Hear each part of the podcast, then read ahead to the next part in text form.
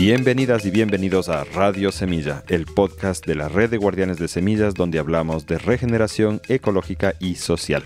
Yo soy Javier Carrera y el día de hoy les traigo un abanico de pequeñas entrevistas que grabamos por invitación del Huerto Roma Verde durante el festival Fama Fest en el mes de marzo.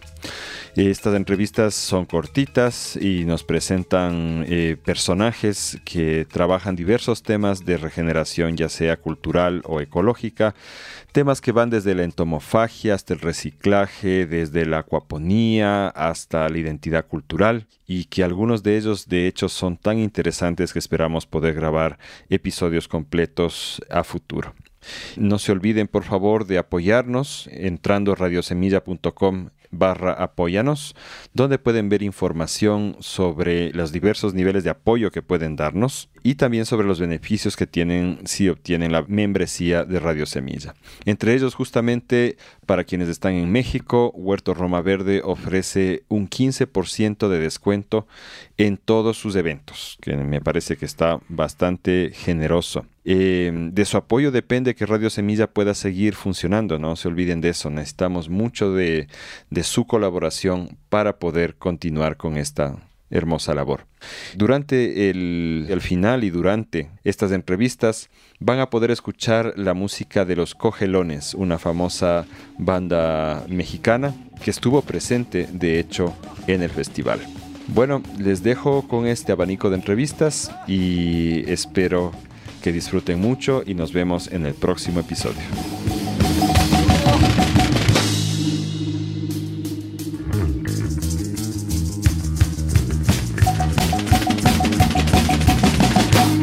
Hola Paco, ¿cómo estás? Muy bien, muy bien. Aquí muy contento de tu presencia en el Festival de Arte y Medio Ambiente, mi Javier.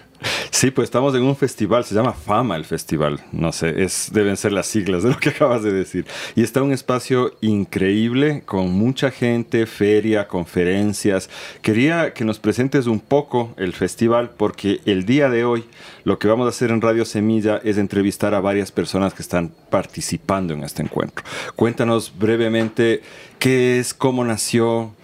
Bueno, el Festival de Arte y Medio Ambiente nace a partir de la iniciativa que lanza el British Council de Apoyo a Festivales, que le llaman Cultura Circular, y nosotros confeccionamos eh, un proyecto que bautizamos justamente con el nombre de Festival de Arte y Medio Ambiente FAMA, y pues resultamos ganadores el año pasado y logramos realizar, realmente fue el año antepasado y el año pasado realizamos también en el mes de marzo el primer Festival de Arte y Medio Ambiente, que son festivales con causa, como todo lo que hacemos aquí en Huerto Roma Verde.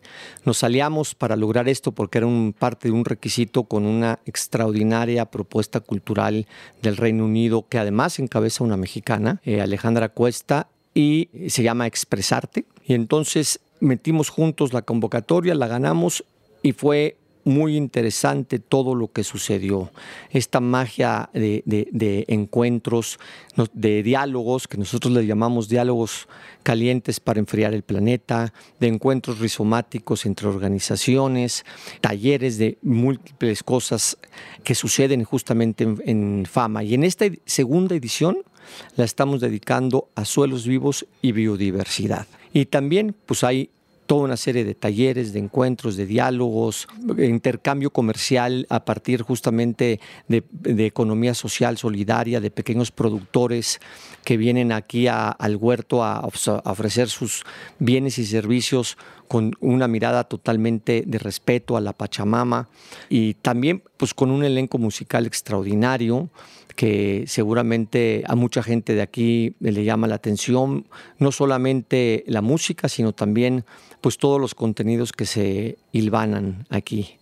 Paco, es la segunda vez que te tenemos ya aquí y la diferencia es que ahora yo estoy aquí en Huerta Roma Verde y ha sido una experiencia muy bonita ver todo el trabajo social que ustedes están haciendo. Y me llamado la atención que es como que hay bastantes jóvenes y hay colectivos parece ser de la ciudad, no sé, del barrio, que se dan cita aquí porque ustedes le dan el espacio. Yo quería preguntarte un poco, ¿cómo ves tú eso? ¿Cómo, cómo logran esta participación de, de la juventud? Pues eh, lo que es increíble de Huerto Roma Verde es que es un espacio intergeneracional que se encuentra justamente aquí. Y sí, pues bueno, los jóvenes son parte esencial porque pues, son los que traen justamente esta energía vital de cambio de conciencia tan importante eh, como, como hoy se requiere. Pero también están los abuelos y las abuelas. Acabamos de asistir a la ceremonia que además con un querido abuelo, Leonel Cerruto de Bolivia, que vino igual que tú de allá de las tierras de Sudamérica, de las tierras hermanas tan importantes, hablarnos del Abyalá, que para nosotros también es fundamental, lograr esta interconexión entre el norte, el centro y el sur. Entonces, pues esto es justamente la multiplicidad de colores, de ideas, pero todo en torno a cómo podemos regenerar el planeta y cómo podemos descolonizarlos de este pensamiento occidental que sin satanizarlo, pero pues que ya dio de sí y que ahora tiene que venir la voz de los ancestros. Genial. Oye, me encanta esta mezcla que hay entre permacultura y culturas vivas. Y, he oído ya algunas de las bandas ensayando, he visto algo de, lo que van a venir, pero quisiera que tú nos menciones a las bandas o artistas más importantes que van a tocar. ¿Para qué? Para incentivar a nuestros escuchas a que lo busquen, quizá en Spotify, donde sea, y escuchen esta música mexicana que no es la de la dinastía Fernández, ¿no? Un poquito más allá. Porque son grupos que tienen también una ideología afín, entiendo yo. Sí, bueno, pues hoy tenemos al Trío Secreto, hoy sábado, que es un grupo de jazz blues que se ha conformado aquí en el huerto y es como pues obviamente de casa. Después viene una cantautora extraordinaria, Mon de León, que canta eh, es, eh, música medicina, pero también música de una conciencia social y de, y, de, y de, lucha a favor justamente de la tierra, extraordinaria también. Y eh, viene después, ah, pues un grupo también de, de músicos sudamericanos The Soul Fire Project, que vienen desde Colombia, viajando en un camión nómada increíble. Eh, los vamos a tener aquí. Y el día de hoy cerramos la música con los Cojolites, que acaban de ganar el Grammy eh, junto con eh, Natalia Lafourcade. Pues los Cojolites han sido así una sensación, música jarocha, veracruzana, extraordinarios músicos. Y más en la noche vamos a tener un eco jam. Quien quiera venirse a, tocar es bienvenido, bienvenida. Y cerramos con un grupo, esa ya es como una, una fiesta como que más personal del, staff, de la gente, de los amigos más cercanos, con un grupo que se llama Goham, que, que hace música balcánica extraordinaria. Y el día de mañana tenemos también una cartelera fantástica. Tenemos a Moyaney, Moyaney Valdés. Moyaney Valdés, que tú has entrevistado, chilena hermosa que vive en México hace ya pues, un buen rato, pues viene con su mensaje de poder y con su canto maravilloso.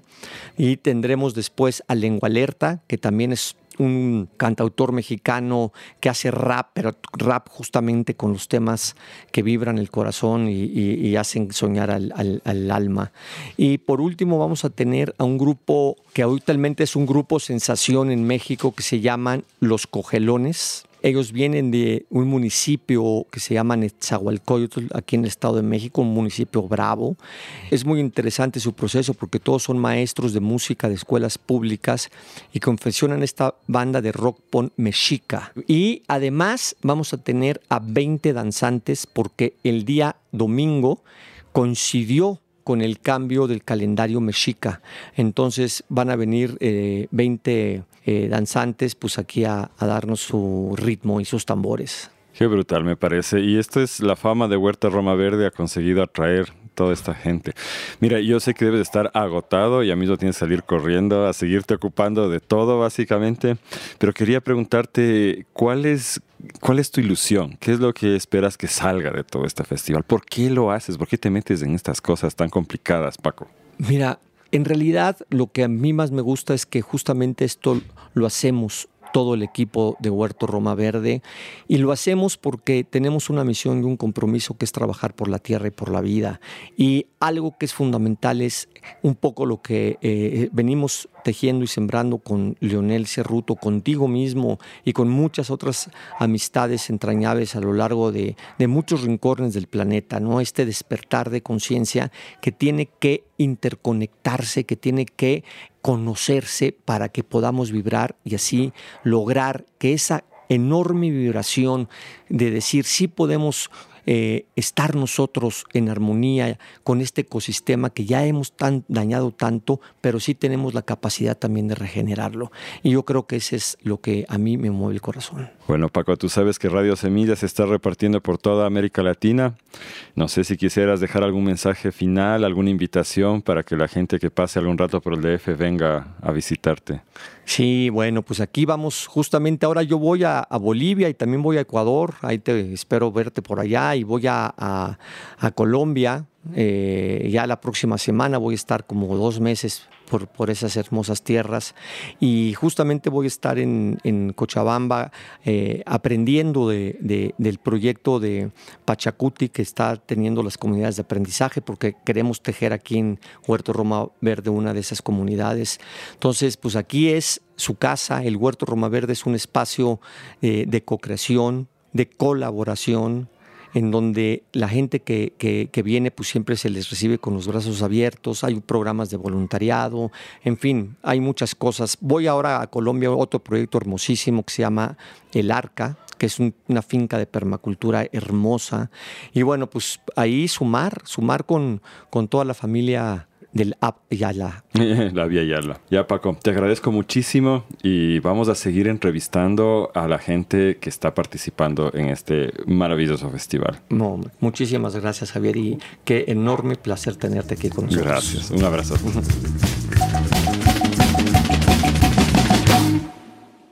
Y bueno, ahora estamos con Dante. ¿Cuál es tu nombre completo, Dante? Hola, ¿qué tal? Dante Aguilar. Dante Aguilar. Dante Aguilar, eres el encargado de la huerta aquí en Huerta Roma, ¿no? Me encargo de eh, todas las plantas, a excepción de los árboles. Ahí vamos eh, restableciendo un poco el orden. Es un espacio grande. Y sí, eh, lo principal es el mandala. Así se conoce el espacio del huerto, que fue de lo primero que se intervino. Yo apenas llevo un año y unos meses aquí en el, en el huerto, pero ese mandala se inició hace 10 y desde hace un año y dos meses eh, tomé la coordinación de esa área que se le llama integración ambiental.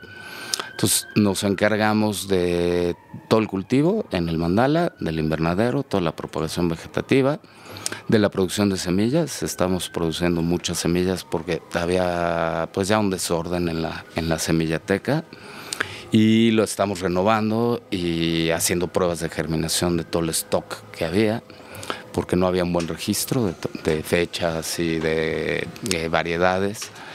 Y bueno, pues eh, ya hoy, año, dos meses después, Estamos a punto de terminar nuestro catálogo ya corregido de semillas y el mandala ya ha tomado buena vida. Estamos a punto de entrar a la primavera y es el primer ciclo que ya vamos a poder hacer pues, un poco lo que queremos porque durante el ciclo pasado nuestra función principal fue la regeneración del suelo en el mandala porque estaba bastante eh, pues pobre, digamos, ¿no? Entonces eh, hemos, nos hemos enfocado en restaurar el suelo, tener un buen suelo para poder tener buenos cultivos y justo llegó ese momento, ¿no? Oye, ¿y cuántas semillas más o menos tienen en el catálogo? ¿Qué variedad hay? Pues son muchas, son muchas, son alrededor de 300 variedades. Hay eh, de todo un poco, o sea, de todas las familias. Uno pensaría que estando en México a lo mejor nos enfocamos solamente en cosas que se utilizan en México, pero eh, para mí ha sido un reto a través del tiempo eh, y una de las fascinaciones, una de las mayores fascinaciones ha sido tener el reto de probar cosas nuevas. Me, me fascina obtener semillas de algo que sé que es comestible y que no he comido nunca y esperar todo este proceso de tener las, las plantas listas para, para que llegue el día en donde tomas una hoja o un fruto y por fin puedes probarlo. En algún momento tuve un cuarto oscuro, me recuerda mucho al momento en, donde aparecía la imagen, ¿no? A la hora de meter el papel a los líquidos, ese momento de descubrir el nuevo sabor, la nueva imagen en el, en el caso de los sabores, ¿no? Del gusto. Oye, ¿cómo llegaste a esto? ¿Cuál es tu historia de vida brevemente? Pues mira, yo no acabé el bachillerato porque me invitaron a colaborar en una película la ópera prima de una escuela de cine eh, aquí en la Ciudad de México. Y fui a la entrevista y me quedé, me dieron el trabajo. Y dije, bueno, me tomo un año y veo esto del cine y, ya luego regreso a los estudios. Pero en realidad trunqué la escuela en el primer bimestre. para dedicarte al cine. Para trabajar en esta película y comencé como asistente de escenografía, pasado el tiempo y, llegué a, ser ya productor, ¿no? director de producción, asistente de dirección, incluso fotografía un par de cortometrajes, pero eh, el cine llegó el momento en el que me hartó todo este tema de el, glamour, la farándula, ¿no?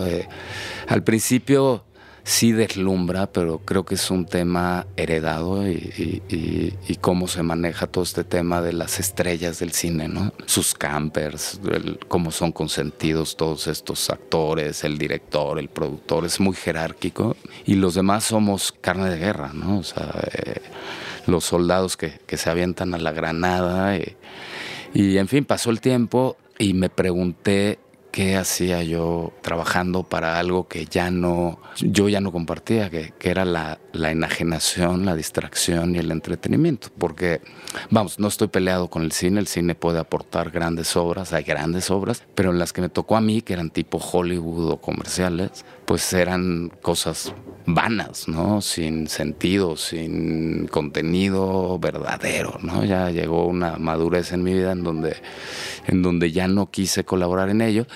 Y yo creo que la vida es mágica porque en ese momento apareció en mi vida un departamento que renté con una terraza espectacular que nunca había tenido. Yo no había tenido plantas nunca en casa porque no tenía el tiempo de cuidarlas. Eh, entonces, eh, cuando fui a surtirme de todo tipo de plantas de ornato, para esta terraza y comencé a disfrutar el espacio a través de la convivencia con las plantas, mi vida cambió.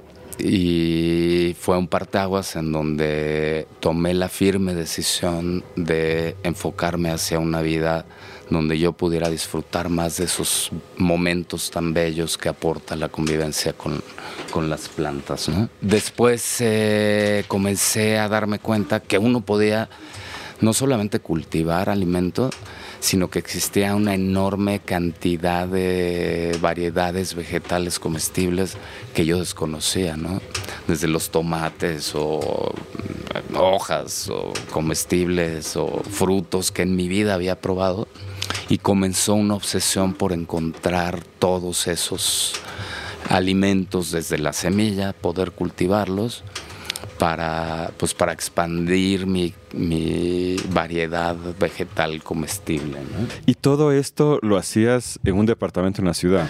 Sí, esto del jardín y el cultivo inició en una terraza de un departamento y posteriormente me mudé a una casa con una azotea con una azotea, pues que serían unos 60 metros cuadrados, y allí comencé a cultivar más cosas y en cierto momento, ya harto del cine eh, y buscando opciones, pensé que era fácil vivir de la vainilla, de la vaina de la vainilla, ¿no? Ya adentrado en los ingredientes y todo, y con vínculos en Veracruz, de donde es originaria la, la, vainilla, pues comencé a intentar comercializar vainilla. Primero en tiendas, que en aquella época todavía, por lo menos en México, no se llamaban gourmet, se llamaban delicatessen, todavía estamos hablando de hace 18 años. Y pues el resultado fue contrario a lo que yo esperaba. Yo pensé que se iba a vender muy bien. Es muy cara la vainilla y puedes tener una buena utilidad, pero la realidad es que la gente que utiliza la vaina de vainilla usa poco, entonces compran muy poco, incluidos chefs y restaurantes. Me fui a conocer chefs, a ofrecerles la vainilla y uno de ellos eh, nos fuimos relacionando cada vez más y ya en las pláticas se enteró de que yo tenía además un, huerto en mi azotea. Me dijo, ¿y qué cultivas? Y le comencé a contar las variedades que tenía y me dijo, ¿y qué haces vendiendo vainilla? ¿No? Entonces fue el momento en donde le dije, bueno, pues es que yo nada más cultivo para mí, no puedo surtir a un restaurante. Pero bueno, tráeme muestras y pues vamos viendo, ¿no? Yo te ayudo, vamos viendo, porque está increíble lo que me cuentas que tienes. Pues por lo menos para probar lo que tienes, eh, tráemelo, me encantaría, te invito a comer. Este chef, ahora es un chef famosísimo, en ese momento él era ayudante de cocina, eh, Lalo, si escuchas esto, ahí te mando un saludo, Lalo García, increíble, un tipazo. Además de aquellos chefs que no ha perdido el suelo a pesar de que son exitosos. Y bueno, le llevé cosas de mi huerto y me dijo, tráeme lo que puedas, yo te compro todo lo que tengas. En ese momento todavía nadie sembraba zanahorias de colores, que son variedades antiguas. Resulta que la zanahoria original no era naranja. Así es. Y bueno, y todas estas cosas que, no eran poco conocidas en México, eh, tomates de mil colores, flores comestibles, brotes que son pequeñas plántulas para decorar los platos y súper nutritivos. Y todo eso ya lo hacía en la azotea de la segunda casa donde ya tuve un huerto. Y a partir de allí comencé mi vida como, como horticultor, como agricultor. Aprendí muchísimo, conseguí muchísimas semillas. Y después de eso resultó que los chefs a los que yo les vendía se volvieron igual de glamurosos y el mundo igual de banal que el cine. Y pues yo ya no quería participar tampoco en ello, ¿no? Muy restringido el acceso a los ingredientes que yo cultivaba, menús costosísimos y eh, a la par nacieron mis dos hijas, que son mellizas, que me ayudaban en el huerto, fueron a un colegio en donde ellas platicaban acerca de lo que hacía su papá. un día me llama la maestra y me dice, oye, ¿no quieres venir a darle una charla a los compañeros del salón de tus hijas? Fui cada vez más frecuentemente hasta que de pronto ya era yo maestro, no solamente en esa escuela, sino en varias escuelas. Eh, vino la pandemia, cerraron las escuelas, o la gran mayoría, era complicado hacer una clase de huerto en línea, sí lo hice, pero las escuelas comenzaron a perder matrícula, comenzaron a tener menos dinero y pues de pronto ya eh, fuimos prescindibles algunos maestros, eh, que fue muy triste para todos, para las escuelas también, pero de pronto pues ya, ya fuimos prescindibles. Y yo me quedé sin trabajo y un día me llamaron del Huerto Roma para dar un taller de cultivo y me quedé aquí ya de pronto y comencé a colaborar. Eh, llegué aquí primero con toda la comunidad infantil, dando talleres para, para, los niños, no de huerto nada más, porque en mis clases ya se habían convertido en clases de ciencia, de astronomía, de, de crianza de insectos, tejido, bordado, eh, impresión e intervención de telas, costura. Todo eso haces. Sí. Y las mariposas también. Y las mariposas, de hecho, bueno, mira, este, eso no lo van a poder ver, pero traigo... Sí, la camiseta es una oruga de mariposa monarca, que es una de las orugas más eh, bonitas que hay. Sí, bueno, esta no. Es muy parecida, pero es ah, una Papilio políxenes, es una mariposa cometa, pero en los pantalones, pues sí traigo también ahí, ¿no? Eh, toda la ropa la, intervengo, todo lo que me pongo. Eh, nunca me he tatuado y creo que esta es una manera de, de, de sí tatuarme y todos los días cambiarle. Exacto, Dante, qué lindo ah, haberte conocido. Yo te cuento que tú eres lo que para nosotros allá en nuestra red en Ecuador llamamos un guardián de semillas. Así yo ya te declaro, si quieres te mando certificado y todo. Gracias, gracias. Y ojalá puedas visitarnos algún día para llevarte un montón de cositas también. Igual, y antes de que te vayas, visita el Banco de Semillas. Sé que vas a estar muy ocupado, pero date el tiempo, aunque sea de madrugada, para que te lleves semillas también para la red. Vale, te agradezco muchísimo. Muchísimas gracias, Javier. Un abrazo. Bueno, y ahora estamos con Krista Zafra. Cuéntanos un poco cuál es tu rol aquí en, el festival, cómo llegaste acá. Claro que sí, Javier, muchas gracias. Pues mira, yo eh, soy voluntaria de la iniciativa mundial Salvemos el Suelo o Save Soil y pues como tú bien sabes, el tema principal de este festival es suelos vivos y biodiversidad, ¿no? En ese sentido, pues estamos aquí, eh, un equipo de voluntarios y yo, para poder ser la voz del suelo y compartir con la gente la belleza del suelo, que somos una extensión del suelo mismo, eh, poder darles a entender qué es, cuál es la problemática que vive hoy en día y las soluciones que están en nuestras manos para poder salvarlo. ¿Eso es el movimiento Salvemos el Suelo, eso que acabas de describir? Sí, básicamente eh, la iniciativa Salvemos el Suelo eh, tiene como objetivo principal hacer conciencia en todo ser humano del mundo sobre la problemática que vive el suelo, que no es nada más y nada menos que la extinción del suelo, ¿no? Nos enfrentamos a que el suelo, eh, ese organismo vivo de donde se genera el 95% de los alimentos que consumimos, pues está en extinción, ¿no? Entonces, la idea de Salvemos el Suelo es hacer conciencia en todo el mundo. El objetivo claro es el 60% del electorado mundial tiene que saber la problemática del suelo y tiene que saber su importancia para que seamos la voz del suelo y empujemos eh, pues a los gobiernos para que tomen acción al respecto, ¿no? Esta, lo bello de esta iniciativa es que es inclusiva, es decir, no importa tu religión, si eres empresario, si eres ama de casa, lo que sea que hagas, todos vivimos del suelo. Entonces todos estamos interesados en este tema. En ese sentido es inclusiva, no se busca estar en contra de alguien o de nadie en específico. La idea es todos somos humanos y a todos nos concierne este tema. ¿no? Qué importante. ¿Y por qué está en peligro el suelo? ¿Cuáles son las causas? Ok, de acuerdo. Pues mira, una cuestión muy importante, y creo que lo puedo resumir en eso, es que hemos quitado al suelo el contenido orgánico, la materia orgánica. ¿Qué es esa materia orgánica? Pues son todos esos microorganismos, muchos los podemos ver a simple vista, otros no los podemos ver solamente bajo un microscopio. El agua, los minerales, el oxígeno, todo eso hace que el suelo sea un organismo vivo. Por eso sale de ahí pues alimentos vivos que nos dan la vida a nosotros. Entonces, el problema principal es que la materia orgánica de los suelos ha sido removida. ¿Por qué? Pues en buena medida por la demanda de alimentos que hay a nivel mundial, ¿no? Lo que ha sucedido es que ha, ha provocado que la producción de alimentos a nivel mundial sea masiva, sea intensiva y por lo tanto el labrado y el poco cuidado que se le da al suelo ha hecho que quitemos esa materia orgánica. Un ejemplo muy práctico y digamos eh, que podemos verlo reflejado en nuestra vida cotidiana sería, imagínate que nosotros nos quitáramos la primera capa de nuestra piel y la pusiéramos abajo del sol, pues sería catastrófico para nosotros. Eso es lo que ha pasado con el suelo. Al hacer la agricultura masiva sobre todo y no dejar a la tierra abajo de plantas, arbustos, árboles diversos. Lo que hacemos es dejarla expuesta al sol, ¿no? Y no solo eso, sino también, obviamente, las la falta de prácticas regenerativas, porque necesitamos comer, necesitamos la agricultura, pero le quitamos y le quitamos y le quitamos nutrientes y no le regresamos los nutrientes.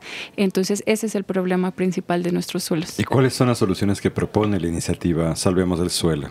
Salvemos el Suelo propone que esta problemática, al ser a nivel mundial, necesita de medidas mundiales e internacionales, necesita de todas las manos de los seres humanos del mundo. Entonces la propuesta es muy sencilla, es devolver la materia orgánica a nuestros suelos para que los suelos tengan entre 3 y 6% de contenido orgánico. Para ello necesitamos la conciencia de la ciudadanía del problema, para que podamos apoyar a los gobiernos para que se instauren políticas en todos los países del mundo, que se encargue de vigilar, observar y mantener entre el 3 y el 6% de contenido orgánico en los suelos de todo el mundo. ¿Y en la práctica cómo ocurriría? ¿Cómo puedo yo, ciudadano común y corriente, devolver ese porcentaje de materia orgánica? Claro, esa es una gran pregunta porque muchas veces, por ejemplo, te platico, ¿no? Eh, todos los voluntarios, ninguno es experto del suelo, pero estamos siendo la voz del suelo estamos interesados en el suelo. Entonces, eh, salvemoselsuelo.org es un sitio web en donde todo ciudadano, todos podemos entrar. Hay mucha información para conocer el suelo, qué es, de qué se trata. Y también hay mucha información descargable para que podamos nosotros compartir. De eso se trata, ser la voz del suelo. No hay ningún pretexto. En la página hay mucha información para redes sociales. A veces con 10 minutos al día que dediquemos para compartir esto en nuestras redes con nuestros seres cercanos, familia, pareja, amigos, colegio, escuela, trabajo, etcétera. La solución está debajo de nuestros pies y para ello podemos usar nuestra voz, que es un instrumento para el cual no necesitamos ninguna profesión ni conocimiento. Cualquier persona puede hacerlo. Cualquier persona podemos hacerlo. ¿Te viene la memoria ahorita alguna práctica concreta? Porque entiendo lo que dices de ser la voz. Eso sí, podemos ser todos la voz. Pero, por ejemplo, una familia que está produciendo desechos orgánicos en su cocina, ¿qué es lo que puede hacer con eso en lugar de mandarlo por la basura. Claro, sí, sin duda hay prácticas concretas que en nuestra casa podemos implementar. Por ejemplo, aprender a hacer composta, ¿no? Si tienes tú un, un cubo, una cubeta de pintura o de cualquier tipo, ahí podemos, o sea, con un mix de lombrices y nuestros desechos orgánicos podemos hacer composta y generar suelos vivos, por ejemplo, ¿no?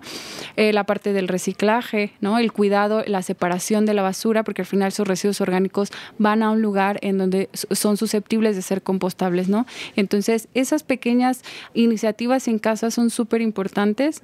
También quiero mencionar que en este momento la problemática del suelo es que 70% a nivel mundial está degradado y es una problemática de ese calibre. Por lo tanto, las iniciativas individuales son suficientes. Sin embargo, se necesita una iniciativa a nivel, o sea, cambios a nivel global, ¿no? Y eso requiere, pues, obviamente, el apoyo de todas, de todos los gobiernos Qué bien. ¿Y cuál ha sido el rol de ustedes aquí en el festival? ¿Qué, qué es lo que han hecho? Eh, nosotros estamos en un stand dando esta información de conciencia con toda persona que esté interesada. Eh, hay actividades para niños también, que ellos muchas veces son mucho más conscientes que los adultos ¿no? sobre la importancia de nuestros suelos, para que dibujen. Estamos haciendo un mural de las infancias por la tierra para que ellos expresen eh, desde su perspectiva y su mirada, cuál es la importancia del suelo. Y pues justamente estamos terminando hace unos minutos una mesa eh, de expertos que se llaman, bueno, se nombraron diálogos calientes para enfriar el planeta y la temática principal fue justamente los suelos vivos, ¿no? Estuvo ahí eh, el, doctor Marcel Morales de Biofábrica, la doctora Elena Kotler de Centro Geo y de la UNAM y la doctora Blanca Prado, ella es de la UNAM también, una serie de personas, personajes expertos para compartir justamente la temática de los suelos vivos. Excelente. ¿Y tú eh, cómo llegaste a esto del suelo? Mm, okay. O sea, ¿a qué te dedicas? Claro, bueno, mira, yo de formación soy economista, apasionada del psicoanálisis y también de la yoga. Entonces, uh, Salvemos el Suelo nace de Conscious Planet o Planeta Consciente y esta organización que se encarga de incrementar la conciencia del ser humano a nivel internacional surge de Isha Foundation, Fundación Isha. Esta fundación se encuentra en la India y el objetivo es elevar la conciencia humana. ¿Eso qué significa? Todo lo que el ser humano tenga que hacer para ser consciente de que no es el mayor en este planeta, sino que somos parte de todo un cosmos y un sistema integrado. Entonces, a través de algunas prácticas que esta fundación comparte, digamos, en mí, dentro de mí, empezó a nacer esta conciencia de unidad en la cual comprendo que si no hay árboles, si no hay suelo vivo, simplemente yo no podría estar aquí hablando y ni siquiera respirando. Entonces, a partir de este proceso de transformación interno es que dije, bueno, yo necesito dar algo de mí al planeta y encontré en Salvemos el Suelo pues una manera de poder hacerlo. Te felicito. Y sigues practicando, pero la economía y la psicología. Sí, por supuesto. Digamos, uno, uno tiene que hacer, digamos, lo que tiene que hacer para sobrevivir en este planeta terrenal, pero dedicamos una buena parte al voluntariado con Salvemos el Suelo. Bueno, a nombre del suelo te agradezco. Mm. Y espero que sigas disfrutando el festival como yo también lo estoy disfrutando. Muchas gracias, Javier. Gracias. Un abrazo. Chao. Abrazo. Bueno, pues ahora estamos con Alejandra Cuesta de Expresarte. Cuéntanos un poco de ti, Alejandra. Eh, ¿Quién eres? ¿Por qué estás aquí? ¿Cómo llegaste a este festival? Coméntanos. Bueno, mucho gusto. Soy Alejandra Cuesta, directora y fundadora de la empresa Expresarte London. Es una empresa que se inició desde el 2009 en Inglaterra. Soy mexicana y he vivido 20 años en Europa de aquel lado. Y estás de regreso. 14 años Londres, 4 años Francia, un año Miami. Y sí, este, la, gracias a la pandemia me trajo de regreso a México, este, y yo buscaba un espacio como este. Mi corazón lo buscaba. Así en eso estoy. Sola, soy este, pues la organizadora, parte de la organización de, del Festival de Fama Fest ahora, en alianza con el Huerto Roma Verde. Y gracias al British Council que, que aplicamos una, bueno, ahorita les cuento, pero una convocatoria que buscaban justo una empresa inglesa y una empresa mexicana que se juntara y que esta maravilla que está sucediendo el día de hoy. Sí. Qué lindo. ¿Cuál, es tu formación? ¿Cómo llegaste a estos temas? Bueno, yo soy mercadóloga. Soy este por causalidad, porque la vida me llevó a, a la intuición de que la mercadotecnia era algo práctico, fácil, intuitivo, creativo. Y dije, wow. Y estaba empezando la carrera en ese momento en México y muy fácil y ganabas muy bien en los corporativos hasta que me di cuenta que ese no era mi camino. Bueno, siempre ha sido las comunidades y, la gente, ¿no? Pero cuando estaba en corporativos algo en mi corazón estaba vacío. Entonces, eh, gracias a eso tuve la iniciativa de irme a estudiar a Inglaterra. Y en Inglaterra estudié negocios, este, una maestría en negocios. Y la vida me fue llevando, al final yo iba por siete meses y resulta que me quedé 14 años en Inglaterra. Pero fue gracias a que descubrí mi vocación. Descubrí que, que amo México. Bueno, siempre he amado México, pero estando lejos de tu país, dije, México, wow. Y entonces de repente me invitan a hacer un marketing, una promoción de marketing para un festival justo de Latinoamérica pero en cinco días. Y dije, ok, bueno, y, y la imagen la eligió el que me contrató, que honestamente era tremenda. Y así llegaron 500 europeos fascinados con la cultura latinoamericana. Y bueno, yo vibré, dije, wow, si estos llegaron así, con esta publicidad y sin hacer mucho ruido, ¿qué se puede crear haciéndolo más planeado, no? Y bueno, de ahí surgió que me convertí en una promotora cultural en Inglaterra. Mi primer evento eh, se llamó El Carnaval del Pueblo en alianza con unos colombianos, maestros y escoceses que hicimos el Carnaval del Pueblo y la sorpresa fue que llegaban 100 mil personas en un día. En un día. Era una cosa maravillosa. Empezamos con 5 mil, después se tornó a 10 mil, después, bueno, menos nos dimos cuenta ya eran 100 mil personas. El gobierno británico, el Mayor of London, estaba totalmente feliz porque estábamos moviendo a la comunidad latinoamericana y los europeos fascinados porque porque nunca habían visto cosas así, porque nos íbamos al folclore total, o sea, Londres es puro, esto debe estar muy virgen en ese aspecto de Latinoamérica, entonces nos íbamos a, al folclore y bueno, los europeos se volvían locos, el 60% de los que asistían eran europeos y el otro tanto eran los latinoamericanos y los que hacíamos el festival, entonces es una cosa maravillosa. Ese festival duró aproximadamente unos 10 años, ese carnaval, perdón, donde yo estuve como coordinadora general por cinco años. Pero ahí fue donde ya mi corazoncito latía que yo quería proyectos más propios, o sea, más de otro nivel y de otra calidad o de otro enfoque, llamémoslo así. Y bueno, ahí me metí a crear mi propia empresa que se llama Expresarte London, ahora que existe hasta hoy. Y ahí ya me enfoqué en, en temas más más directos, por ejemplo, gastronomía, eh, pero a un nivel alto, de, pero, pero siempre manteniendo la autenticidad de México, los, los conocimientos ancestrales, o sea, mostrando lo mejor de México, que se sintiera todo, todo auténtico. Y bueno, de ahí surge que, que empiezo a abrir varios eventos, Día de Muertos, este, el 15 de septiembre. Todo eso allá en Londres. En Londres, todo en Londres, todo en Londres. Entonces era muy fácil porque yo lo único que buscaba era esos gaps, o sea, esos espacios que decía, bueno, es que nadie está haciendo Día de Muertos, pues hagamos Día de Muertos. Y se, eso se tornó a un festival, a cerrar el British Council, la gente enloqueció con el Día de Muertos. Eso fue en el 2009. Y bueno, de ahí ya se abrió y ahora ya puedes ver Día de Muertos por todos lados en Londres. O sea, lo aman, o sea, es un tema maravilloso, aman nuestra cultura. Entonces yo aproveché esa ola decir, bueno, amo el México, yo soy mexicana, yo amo México y bueno, la ola me llevó. Entonces, bueno, pues de ahí me convertí en asesora cultural de algunos festivales, en crear mis propios eventos, eh, participar en proyectos, todo lo que tuviera que ver con Latinoamérica y principalmente México, obviamente. Soy mexicana, entonces con mucho orgullo y se me daba muy bien lo mexicano, ¿no? Hoy por hoy solo mantengo porque, bueno, ahorita digo por qué, pero me he quedado solo con la fiesta del 15 de septiembre, la fiesta oficial. Llenamos ahí al tope, aproximadamente mil mexicanos llegan año con año y empezamos con artistas locales y hasta terminar hasta, yo, hemos llevado hasta la zona, bueno, hemos he llevado junto con aliados a veces como ahora el huerto, busco siempre esas alianzas, hemos llevado a la Sonora Dinamita, o sea, no, no hemos hecho locuras.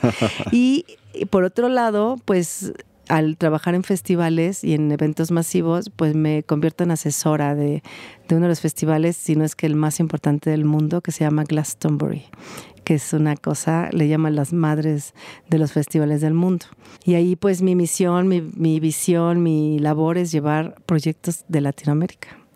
Entonces, bueno, de ahí me puedo seguir otra historia. Qué impresionante. México, Latinoamérica. ¿Has tenido oportunidad de viajar por otros lugares de América Latina? De América Latina, honestamente muy poco. Hace falta. Sí, sí, Guatemala. O sea, pero ¿sabes qué pasa? Que Latinoamérica vino a mí y lo amo, porque gracias a ese carnaval del pueblo teníamos cinco escenarios, uno era de Cuba, uno era de Brasil, otro era de, el andino, entonces ahí me enamoré de todo lo andino, conocía a todos los que se te ocurran así de peruanos, este, entonces, bueno, tuvimos Colombia, tuvimos el escenario principal que Colombia ahí arrasaba porque íbamos a artistas muy, muy importantes internacionales. Entonces, aunque no he ido a esos países, tengo una hermandad y una familia de latinoamericanos en Inglaterra que te puedo escribir cada uno cómo, cómo, cómo se comportan, cómo son, porque conviví con ellos así cercanamente por cinco años. Entonces, pero bueno, sí, espero pronto asistir más a otros lugares, pero conozco poco de Latinoamérica. Tienes que, tienes que ir, le debes eso. Se lo debo, yo creo que la vida me está jalando ya, ¿eh? ya lo siento que es mi siguiente camino el empezar a, visitarlos porque, bueno, ahorita te digo en lo que estoy, porque llego al huerto, pero entonces este, estamos en Glastonbury desde el 2011 eh, promoviendo Latinoamérica hay varios artistas, música, este grafiteros, este, así pum pum pum. El caso es que en el 2015 llevamos incluso a los voladores de Papantla. O sea, son proyectos así, me voy desde musical hasta lo más loco, como puede ser los voladores de Papantla en Inglaterra. Y en el 2015 eso, eso es un boom en Inglaterra. O sea, la gente enloqueció con los voladores de Papantla. ¿Tú conoces? Los voladores. ¡Wow! No, bueno. es un ritual impresionante que, que, tenemos en México, pero bueno, no voy a entrar, el, eh, pero muy espiritual. Entonces, a raíz de eso yo me decido ir un rato. Me voy, me voy a Francia como a encontrarme, porque mi camino era hacia afuera muy hacia afuera, eventos masivos, shows, eh, pero yo adentro algo faltaba todavía, ¿no? Entonces, en ese encuentro por cuatro años en Francia es cuando me doy cuenta que, que la cultura tiene que ir de la mano con la espiritualidad y por supuesto con la acción. Y es ahí donde entra el huerto Roma Verde, porque gracias al Roma, eh, bueno, el camino me lleva, me trae a México de regreso, llego a una, maravillosa pandemia que para mí, lo digo así porque, porque fue un encuentro mayor con mi país de regreso y un encuentro con el Huerto Roma Verde. Entonces, a Paco lo conocí porque yo vengo a México justo buscando abuelos para relacionados con la sabiduría ancestral, para poder transmitir esa sabiduría ancestral más la cultura en Inglaterra. Entonces, cuando llego a este país, me dicen, tú tienes que conocer, sí, a los maestros espirituales, a los abuelos, pero también a, a, personas que no necesariamente son abuelos, pero que están haciendo cosas por México muy importantes. Y es ahí donde me presentan a Paco Ayala. Y nos hicimos así súper amigos desde el inicio. Y en una conversación fue cuando decimos, oye, ¿por qué no hacemos un festival que mezcle la cultura con el medio ambiente? ¿no? Y obviamente toda la parte energética y espiritual atrás. Así es como se gestó este espacio entonces. Sí, fue mágico, fue mágico, porque fue una conversación y a la semana nos estaban llamando, bueno, más bien Paco me envió un email, me dice, ¿cómo ves esto? Y era una convocatoria del British Council. ¿Con quien ya tenías tu relación hace años? Bueno, claro, porque yo, yo teniendo la empresa inglesa y todo lo que hago allá, pues claro, tenemos una relación muy cercana. Y cuando vemos la convocatoria era justo lo que necesitábamos para aplicar y crear lo que es ahora Fama Fest. ¿Van a continuar con Fama Fest? Ah, pero por supuesto, esto solo es el inicio. Espero que inviten a Radio Semilla para próximas ediciones. Claro, siempre. Y, que le escuches y nos ayudes a promocionar. Por supuesto, por supuesto. Yo realmente, Alejandra, me encanta el trabajo que estás haciendo y espero que podamos conversar para acciones futuras también. Por supuesto, Te invito gracias. a conocernos mejor. claro. Y no sé si quieres algunas palabras para nuestros oyentes. Pues nada más que los invito a que conozcan Fama Fest. Es un proyecto impresionante, maravilloso que se ha creado, que no solo es algo para divertirte, es algo y entretenerte, que es calidad y música, por supuesto, pero que va más allá. Hay causa y hay acción estamos en un momento en el que todos tenemos que ser parte de este cambio, de este cuidar a nuestro planeta, a los seres vivos, a los suelos vivos, a la biodiversidad. Entonces, bueno, pues pues hagamos todos algo desde nuestras trincheras. Gracias, gracias Alejandra y un gran abrazo y felicidades por todo tu trabajo. Gracias. Bueno, y ahora estamos con el doctor Barrera. Ese es tu nombre, así quieres ser llamado, lo vamos a respetar. Cuéntanos un poco, doctor Barrera, ¿a, qué te dedicas tú aquí en la Huerta Roma Verde? Soy voluntario hace ya año y medio y he tenido la gracia de haber sido la persona en quien confiara en la dirección de herbolaria. Y ahora dirijo también una parte del Jardín Mandala enfocado exclusivamente en plantas mediterráneas que tienen como objetivo crear un tema alimentario desde la prevención de la salud. Qué interesante. ¿Y qué es herbolaria en, en este contexto? Para nosotros, para este taller, la herbolaria es el estudio tanto biológico anatómico de las plantas, la función química que tiene cada uno de sus elementos sobre ellas mismas, el cómo se relaciona eso con los nutrientes que tiene la tierra, pasando por la observación del desgaste y erosión de la tierra, el desgaste del suelo en ese lugar, la calidad de nutrientes que pueda llegar a tener la planta y estudiamos en consecutivo la anatomía del cuerpo humano y sus funciones anatomobiológicas, cómo funciona la dopamina en el intestino, cómo funciona la serotonina, qué pasa cuando como menos vitamina D de la que debería. Entonces, para nosotros la herbolaria es el resultado de estos dos estudios aplicados y aplicables de manera ordinaria en la vida del día a día. O sea, si yo estudié que la vitamina D son los frutos amarillos y hoy lo que siento es tristeza, hoy lo que debo desayunar son frutos amarillos. Ah, mira qué bonito. Sí. Ahora, lo que acabas de escribir suena que tuvieran un laboratorio, pero de esos que cuestan millones de dólares. ¿Puedes describirnos cómo es el espacio en que trabajas acá? Eh, yo creo, siempre he creído y estoy seguro que sí es caro el conocimiento, pero que la ignorancia lo es más. En efecto, puede sonar que el laboratorio es carísimo y lo es en el sentido de la conservación de las especies. Ya si esto en la observación, pues es un espacio pequeño de no más de cuatro metros, con lo más rudimentario, unos cuchillos, unas tablas y unos cuantos de nosotros allí picando hierbitas, sacando raíces y nada más. Pero eso suena excelente porque significa que yo puedo hacerlo en mi casa también, ¿verdad? Todos los productos que hacemos aquí están enfocados y diseñados para que la gente venga, tome clase y lo replique en casa. que no sea un objetivo en cuanto a venta, eh, que no sea un tema de, al final, segregación. Si yo tengo dinero, lo puedo hacer y si no tengo, pues añoraría una vida saludable. No. La vida saludable ya está allí. Lo caro, lo difícil, lo tienes en tu jardín. Ahora viene lo complejo tenerlo en ti, en tu jardín interno. Ah, qué bonito. ¿Y nos puedes dar algún ejemplo, algo que a ti particularmente te guste de estas cosas que hacen? Sí, claro. Mira, yo soy una persona que en México ha descubierto la cantidad de falta de nutrientes en los alimentos diarios. ¿no?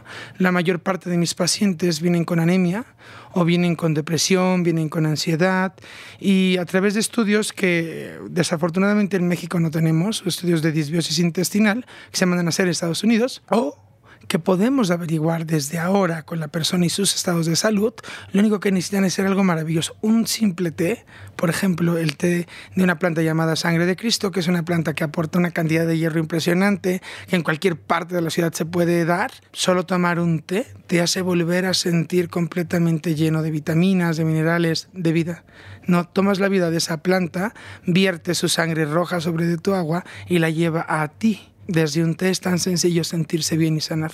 Por lo que vi, ustedes usan frutas también, no solo hierbas, ¿no? Sí, sí, sí. Para nosotros, algo que en este laboratorio se tiene es la conservación y preservación completa de toda la planta. Nosotros usamos no solo sus frutos, sus flores, sus tallos, su corteza, usamos la raíz. Hacemos un aceite con cáscaras de mandarina y raíces mandarinero, que es cuando pasamos por poa de raíz para hacer los eh, bonsai esas raíces se toman, nada se desperdicia y con ellas se hace un aceite para masaje que ayuda a bajar el ácido láctico que viene después del ejercicio, personas con diabetes que toman metformina y duelen las articulaciones. Esto es ideal para ellos y aquí les enseñamos cómo hacerlo. Qué excelente. Entonces tenemos aceites, me imagino que secan, deshidratan también. Deshidratamos. ¿Cuáles son las distintas técnicas ahí? Pues mira, podemos deshidratar desde nuestros hidratadores solares que tenemos en el jardín mandala, ¿no? Unas piececitas muy rudimentarias. Eh, tenemos un pequeño alambique, sifón, que era antes para hacer café, ahora lo usamos para hacer tisanas, para hacer extracciones por arroz de calor. No necesitamos mucho, este es nuevo, lo hacíamos antes con unas ollas, ¿no? Hacemos pomadas, hacemos jabones, aquí les enseñamos a saponificar, a reutilizar el aceite que iban a desperdiciar o que se iba a tirar para contaminar. Vaya, podemos y hacemos eh, con las plantas del huerto desde el lavado de raíz, para utilizar la raíz para hacer algunas esencias, para usarla, para hacer algunas alcoholaturas, hasta eh, las frutas que utilizamos justamente como remedios. ¿Saben qué? Todos aquellos que han tenido en estos momentos de depresión o ansiedad, todas las mañanas tendremos un desayuno con frutas amarillas, ¿no? Y de seguida una meditación con aceite de violetas del que mismo hicimos aquí. Ya. ¿Usan hidrólisis también? Mm, lamentablemente no tenemos siempre el material aquí. la idea es que justamente con los productos que ahora se elaboran, ese dinero funcione para, para ir construyendo en comunidad el laboratorio, ¿no? que el laboratorio no sea construido por alguien, sino como se construye en la naturaleza, lo hacemos todos, de manera simbiótica. Eh, respecto a los jabones, dijiste que saponifican. ¿Usan hidróxido de sodio, hidróxido de potasio? No, utilizamos ácido ascórbico para saponificar. No me digas. Sí. Eso, esa no me la sabía. Sí, utilizamos las cáscaras de, de los limones y de las mandarinas por su alto contenido de ácido. Ya, excelente. Entonces, ¿y los productos se venden aquí en la, en, la tienda de la eh, huerta? Sí, tu servidor tiene una empresa que se llama Casa Taputi. Esto en un tema de honor hacia la primera persona en la cual se tiene registro histórico que haya usado un alambique, que es Taputi Belatakaliel. Es una egipcia, es una mujer egipcia. Belatakaliel es un título que significa quien cuida el templo. Es el título más grande después del faraón y de la cual se tiene registro. ¿no? Ella dejó algunas tablillas en cuneiforme que mi pueblo valora y que seguimos estudiando. Y esta empresa ha abrazado el proyecto del huerto y ha destinado uno de los laboratorios, el cual yo presido, que es justamente el de Huerto Roma Verde, para sacar una línea exclusiva para que Huerto Roma Verde tenga esos productos con ese tipo de tradición y ese tipo de técnicas que son rudimentarias, no son necesarios grandes aparatos de laboratorio, sino justamente el conocimiento real de cómo se utiliza cada parte de la planta. Genial. Cuéntame un poco cómo llegaste tú a esto. ¿Cuál fue tu camino? ¿A Huerto Roma Verde? No, a la herbolaria. Ya. Yo desciendo de una familia eh, de la cual es eh, primordial el uso de las plantas. Todo lo resolvemos con plantas y en comunidad. ¿no? Desciendo de una tradición familiar muy unida eh, aunado a esto, yo estudié cuando más joven eh, un doctorado en cambio de conducta y estudié medicina, soy médico general. Entonces, el tema de la salud ha estado inmerso en mi formación en todo momento, ¿no? Mi mamá en vida fue psiquiatra y me, me guió a través del estudio de los frutos y de las plantas hacia la salud mental. No hay libros viejos como la Tarva Veda que ya hablan que aquello que comes te dará la energía para pensar. Entonces, de hace más de 7000 años sabemos que aquello que comes generará pensamientos. Hace apenas no más de 50 años se descubrió que el ser humano tiene tres cerebros, ¿no? El craneal, el intestinal y el muscular. Y a esto último, entre el estómago y el craneal, se le conoce como sistema entérico. Ahora es eh, la lanza de punta en el estudio de medicina de salud mental, de salud social, de salud eh, intestinal, esto precisamente con el sentido en eh, poder entender por qué el ser humano enferma si aparentemente come saludable. Entonces esto ha estado en mi vida presente desde que yo tengo recuerdos. Qué increíble. Te agradezco muchísimo, doctor, por haberte dado este tiempo con nosotros y no sé si quieras dejar un mensaje. Yo te cuento que Radio Semilla se oye en toda América Latina, estamos ya cerca de las 200.000 reproducciones, entonces de repente quieres decirle algo a la gente. Claro, que sigan apostando por el camino de una vida saludable, ¿no? Desde el cómo cuidar la tierra, desde el cómo cuidar la planta, entender el lenguaje para podernos entender entre nosotros. Y nada, que visiten nuestras redes sociales como casataputi.com, donde podrán encontrar los cursos que estamos dando aquí en Huerto Roma Verde. Se pueden registrar, nuestros productos. Eh, Taputi se escribe con doble P. Pueden buscarnos también en redes sociales como Casa Taputi y vaya, cualquier cosa estamos para servir siempre. Gracias, gracias. Un gran abrazo y continuamos con Radio Semilla en el Festival Fama. Continuamos con Radio Semilla desde la Huerta Roma, el Festival Fama, y ahora nos acompaña Alan. Alan, ¿qué más? Alan Montes. Alan Montes. Alan, tú te encargas del sistema de acuaponía y yo te quiero, porque es un tema que nunca hemos tratado en Radio Semilla, que nos describas brevemente eh, ¿De qué se trata la acuaponía? Y luego vamos un poco al sistema que tienen acá. ¿De qué se trata la acuaponía? Okay. Mira, pues la acuaponía es una simbiosis entre peces, plantas y bacterias. Es un ciclo natural y nos permite producir peces comestibles y hortalizas en un mismo espacio con la ayuda de bacterias y todo eso con utilizando 90% menos de agua que la agricultura convencional y de manera orgánica. Eh, entonces el ciclo es que empezamos alimentando a los peces, esos peces van a producir desechos orgánicos llenos de nitrógeno y esos desechos los vamos a agarrar en el agua y esa agua va a atravesar un biofiltro donde básicamente tenemos ahí las bacterias que van a comer, digerir y transformar los desechos de los peces en minerales y nutrientes para las plantas que a su turno, gracias a sus raíces, van a filtrar el agua y permitir a los peces vivir en un ambiente muy sano. Entonces van a aprovechar esos desechos, ¿no? Que en realidad es nuestro nutriente aquí. Yo lo que vi son unas cajitas. Son unas hermosas cajitas de madera y hierro y el biofiltro que dijiste tiene piedra volcánica, decía, y cascajo. Y más o menos qué volumen en metros cuadrados, qué, dimensión tiene en metros cuadrados que ocupa el sistema. Eh, este tenemos más o menos unos 4 metros cuadrados pero puedes hacer algo mucho más chiquito. tenemos ahí modelos con un garrafón y con eso puedes ah, hacer acuaponía. Sí, lo tenemos aquí en el huerto, de hecho, ahorita te lo con un garrafón, eso está buenísimo. Sí. ¿Y, este que, cuánto alimento realmente se produce? Eh, mira, este, este sistema, que es como un módulo así esencial, nos permite producir más o menos unos 50 kilogramos de peces al año y unas 150 kilogramos de, de hortaliza de fruto de frutos y unas 200 plantas de hoja al año. al año, ajá. Ocupando los cuatro metros. Exacto.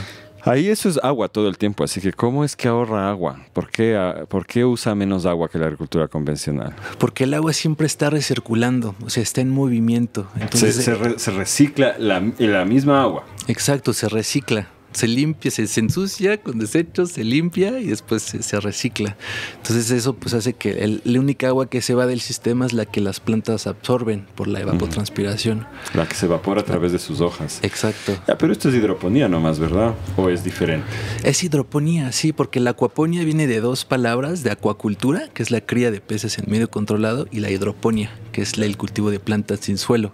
Y los dos mezclados pues hacen acuaponía. Entonces tenemos todas las ventajas de la hidroponía sin los inconvenientes que son... Sí, yo, yo, lo dije un poco despectivamente porque no tenemos una visión muy positiva en nuestro trabajo de la hidroponía, porque generalmente es química. La gente piensa que decir hidropónico es lo mismo que decir orgánico y nada que ver, es sumamente químico. Así que ahí veo que me está haciendo gestos de sí, no, es verdad. Entonces explícanos un poco, ¿cuál es la diferencia entre hidropónico y acuapónico? Ah, pues la, la diferencia son los peces y las bacterias. Y ese combo hace que no necesites, como en hidroponía, nutrientes químicos que provienen de laboratorios, de una industria y generalmente de países como China y Rusia. Entonces ya no dependes de eso. Tienes aquí localmente tu máquina para crear tu propio nutriente en base a las heces de los peces. Sí, para mí siempre la acuaponía me ha parecido que es la versión permacultural de la hidroponía. Exacto. sí, sí, sí, Y ahí veo, te voy a ser sincero, al final las plantas que están solo en agua las vi un poco más débiles que las que están en el biofiltro. En el biofiltro tienes una selga que es la selga más bonita que he visto en mi vida. ¿Tú ves una diferencia entre lo que está en el biofiltro y lo que está en el agua al final? Sí, sí, sí lo hay, ¿no? Por el tema que el biofiltro ahí pues retiene las heces, entonces están ahí más disponibles pero eh, es el inicio del huerto. Entonces, un huerto de acuaponia, como hay bacterias, hay vida, se madura. Entonces los primeros meses y años no produce tanto, pero ya el segundo año, como cuando comparamos versus la hidroponía, le ganamos a la hidroponía, porque más vida, más bacterias, ocupamos más niveles tróficos, entonces ahí la naturaleza hace su magia. Genial. Oye, ¿y cómo llegaste tú a esto? ¿Cómo, cuál es tu formación, tu deformación? ¿Cómo, ¿Cómo es que llegaste a esto? Sí, justo una formación de ingeniero eh, en gestión de proyectos y sostenibilidad. Y, una deformación muy, muy, muy grande porque pues, trabajaba en la industria aeronáutica. Yo ayudaba ah, a hacer aviones, eh, jets privados para gente rica y de repente me, dio, me, cayó el 20 y dije, no, ya no, ya no puedo. Y durante el COVID, como mucha gente, pues, sí hubo muchos cambios, a mí me sacó eso, eso mejor y le di un cambio así a 360 a mi vida y decidí pues emprender de acuaponia porque había entendido escuchar de eso y pues a mí se me hizo como la solución a, un parte de la solución, ¿no? A los problemas de agua, a los problemas en el océano, porque el hecho de producir tu propio pez aquí quiere decir que ya no necesitas ir a pescar en el océano, entonces pues lo dejamos un poquito más tranquilo. Entonces para mí tiene mucho sentido. Ya, coméntame. Genial. Te digo que la historia que me cuentas es un poco la de casi todas las personas que he entrevistado el día de hoy. Sí, estaban en el cine, estaban en esta cosa, en la otra y de repente se transformaron. Una última pregunta respecto a la acuaponía. Eh, ¿Qué peligro hay de contaminación con las heces fecales de los peces en el producto final, en la hoja, en la fruta que te comes? No hay, porque en realidad son elementos que están en la tierra. O sea, básicamente lo que tenemos en la tierra nosotros lo tenemos en el agua. Sigue siendo nitrógeno, sigue siendo amonio, sigue siendo todo, ¿no? Entonces nada más que lo, lo ponemos en el agua. Entonces básicamente no hay ningún riesgo ahí. ¿No? y, además las bacterias que tenemos, pues nos ayudan, ¿no? A, como tenemos ya en el biofiltro una colonia de bacterias, pues ellas van a competir con las bacterias patógenos que van a entrar en el sistema y les van a ganar. Entonces, biológicamente tenemos una protección. Brutal. Bueno, gente especialmente de México, aprendan acuaponía y te pueden encontrar dónde. Sí, el proyecto se llama Apony Farm eh, y ahí con eso, pues eh, nos pueden encontrar en redes, en internet. Ya, pues busquen, busquen a este maravilloso muchacho que nos va a enseñar la guaponía. Y bueno, si de repente podemos llevarte también por allá, nos vienes a enseñar. Sí, este, porque está bien bonito el sistema que has montado. Te felicito. Ah, gracias. De aviones a alimento. Es un buen cambio. Sí, sí, me encanta. Un abrazo y seguimos con Radio Semilla en el Fama Fest. Gracias, Javier. Seguimos con Radio Semilla desde el Festival Fama en la Huerta Roma Verde y ahora nos acompaña Jesús Ortiz Sanabria de Oaxaca. Y bienvenido Jesús. Gracias. Qué bueno que estés aquí y nos vas a traer un tema que a mí me interesa muchísimo y de hecho espero que esto solo sea una introducción y tengamos contigo un episodio entero.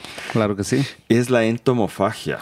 La entomofagia, el arte de comer insectos. El arte, qué lindo, me gusta mucho que digas arte, porque me imagino que te topas con gente que se espanta apenas tú dices esto, Muchos, o sea, cuando empecé en esto de la entomofagia, sí, o incluso sigue, siguen existiendo personas que hablarle de insectos como que es, eh, hacen la cara fea, ¿no? Pero no saben lo que realmente es la maravilla que es de comer insectos. Mira, tú aquí tienes un pequeño expositor de madera. Vamos a subir las fotografías de algún momento, quizá en nuestro grupo de Telegram. Eh, y a mí me fascinó porque vi, bueno, en Ecuador comemos también algunos insectos, pero nunca vi esa diversidad. Más o menos, ¿cuántos tipos de insectos se comen acá? Bueno, tenemos el registro que en todo México se consumían 135 tipos de insectos. Qué bestia. Entonces nos hemos dado a la tarea nosotros de hacer investigación de campo para ir a las comunidades, a los núcleos rurales, sobre todo es que donde todavía siguen consumiendo insectos, y hemos logrado nosotros recolectar y ver físicamente que se están comiendo esos insectos. Nosotros manejamos ahorita 35 insectos diferentes. Ya. ¿Y de qué tipo de insectos nomás son? Tenemos diferentes insectos, o sea, y en la entomofagia abarca muchísimo, ¿no? O sea, desde escarabajos, larvas, este, los gusanitos que le llaman gusanos, pero realmente es una larva, un proceso de, transformación a mariposa. Muchos gusanos que nos, orugas, este, orugas que nos comemos, este, los escarabajos, chinches, Grillos vi también ahí. Eh, chapulines. Ajá. Sí. ¿Cuál es la diferencia para ti entre grillo y chapulín? Bueno, el chapulín es el... Nosotros en el campo lo identificamos que el chapulín es el que come la hierba, el verde. Ajá. Eh, y el grillo no, no lo consumimos nosotros ya que la creencia popular o de los pueblos es consumir únicamente insectos que consumen hierba. Claro, el grillo es detritivo. Y el grillo es como carroñero, se puede decir. Si tiene carne, come carne. Si come hierba. Entonces, para no contaminarnos o no... Entonces, no o sea, en las poblaciones no consumen insectos que consuman carne. Entonces el chapulín vendría a ser lo que nosotros llamamos saltamontes. Exactamente. Es el saltamontes. Es un familiar del saltamontes. dentro de los saltamontes tenemos la ninfa, que es el chapulín bebecito cuando apenas empieza a crecer. El chapulín. Hay varias variedades de chapulín. El de milpa es el más rico, el de que se dan a milpa, el en lava, en el alfalfa. Pero hay variedades de chapulín que crecen en el pasto. El chapulín es como la miel. El chapulín sabe a lo que come. Entonces, si come una hierba rica, te va a saber rico su consumo. Y además de que el chapulín es el rey de la proteína. El 77% del cuerpo del chapulín es proteína de rápida absorción. O sea, tú te la consumes y a la hora tu cuerpo ya la está digiriendo. Por eso ahorita muchos este, están tomando como el boom del chapulín, que están haciendo eh, barras de chapulín para atletas de alto rendimiento. Oye, eh, no puedo evitar hacer algún tipo de comentario o broma con esto, pero ¿es verdad que se ponen colorados? Los chapulines no. bueno, ahí en el, caso de los insectos, a tener tanta proteína, pues sí te pones bien fuerte. entonces algo hay detrás del personaje de Chespirito. Es chiste latinoamericano, es que tiene que salir. Sí, sí. Bueno, em, ¿qué te llevó a ti a trabajar con los insectos? ¿Cómo fue esa trayectoria? Yo estudié, bueno, estoy haciendo alguna cosa que me apasiona, porque yo realmente estudié otra. Yo soy contador. Eh, trabajé 25 años como contador. Cuando se terminó el trabajo, sea, decidimos dejar de trabajar. Eh, tuve un año sabático, se puede decir. entonces, en ese año, eh, mi hijo estaba, se vino a estudiar aquí a Edimba, aquí a la, este, escuela de, diseño que está aquí en Chocongo. Entonces, dentro de su trabajo para ya titulación, se puede decir, le piden a él que haga un proyecto de un proyecto el que fuera, pero dentro de la familia, mi padre, mis familiares y todo, siempre hemos visto ese, amamos lo que es nuestras raíces, nos sentimos orgullosos de ser mixtecos, de nuestra piel morena, de de, todo lo que vuelve la parte mágica de los mixtecos, ¿no? Porque nosotros nos dicen los, los la, la, mixteca la conocen de donde yo vengo, que es Oaxaca, es una parte de una región que la conocen como eh, el país de las nubes, porque siempre ahí es la parte más alta, de una de las partes más altas de Oaxaca, y está el valle también mixteco, entonces eh, al sentirse nosotros y transmitir ese orgullo oaxaqueño de nuestras raíces, de nuestros colores, de nuestra cultura, de nuestra comida y todo eso, pues mi hijo venía muy impregnado con esos, con esos valores y con eso. Entonces le, le, piden hacer un proyecto y él hace un proyecto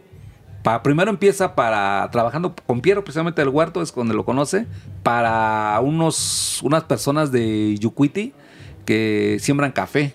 Entonces empiezan con la biocomposta y todo eso para la preservación de los magueyes, de mezcaleros ahí en Oaxaca. Empieza él a trabajar sobre eso. Entonces, aquí cada año en México se hace el concurso de la, la Bienal Nacional de Diseño donde entran diferentes proyectos de, en diferentes ramas. Entonces él mete un proyecto, el que nosotros con el nombre Guaje, que es nuestra cooperativa, eh, va a platicar con muchos productores de, de, las poblaciones. Inicialmente los que nos hicieron casos, o lo, lo, la que, los que hicieron casos primero fueron cinco familias que dijeron, sí me uno, quiero trabajar con, a, hacer este proyecto como cooperativa.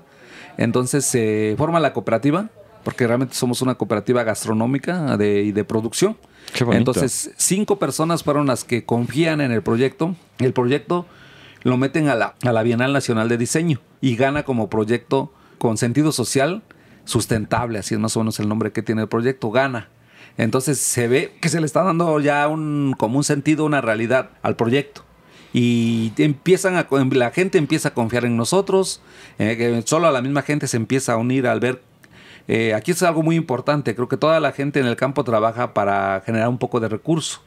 Entonces lo que nosotros hacemos como cooperativa es traer, creo que se ha dado cuenta ahorita en el, en el stand que nosotros tenemos, productos de, muy, de mucha calidad, de mucha calidad. Así es. 100% más que orgánico, nosotros decimos, porque vienen del campo sin aguas tratadas, nada, sino es regado con agua de manantial, la col, este, todo lo que traemos, el frijol es frijol criollo del que nosotros, del que se cosecha ahí en la Mixteca. Entonces nosotros a elaborar nuestra, empezar a elaborar como proyecto, ya comida elaborada y todo esto, empezamos a comprarle a los, a los señores del campo.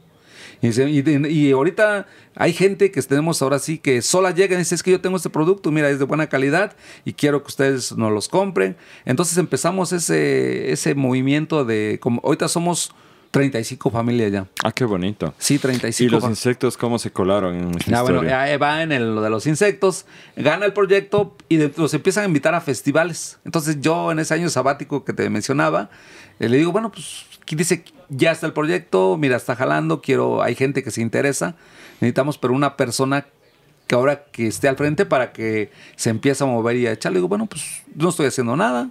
Pues vamos, a ver, vamos, le digo, o sea, creo que nos hacemos responsables. A mí me ha gustado mucho la gastronomía, la investigación y todo esto. El campo, ahorita el, Chavo Sapiero que quiero poner un este uno de aquaponia ahí en Oaxaca. Entonces digo, vamos a echar a dar el proyecto. Entonces se da que nos invitan a un festival, como por estar elaborando comida oaxaqueña. Nos invitan a un festival aquí en el Museo de San Ildefonso, aquí en la Ciudad de México. Y los, eh, los organizadores me dicen, bueno, en Oaxaca venden chapulines, ¿verdad? Y venden hormiga chicatana. Sí, le digo, pues tráiganse un poco de hormiga chicatana y chapulines para que preparen algo. Entonces llevo chapulines, llevo chicatana y gusanito de maguey. Y la suerte, las energías, la inercia. Cuando yo estoy mostrando los gusanitos, se acerca un investigador, eh, eh, es el de Zapita Riquelme, el maestro, no recuerdo bien su nombre. Él es un especialista en entomofagia, ¿sí? Entonces él es un investigador de la UNAM.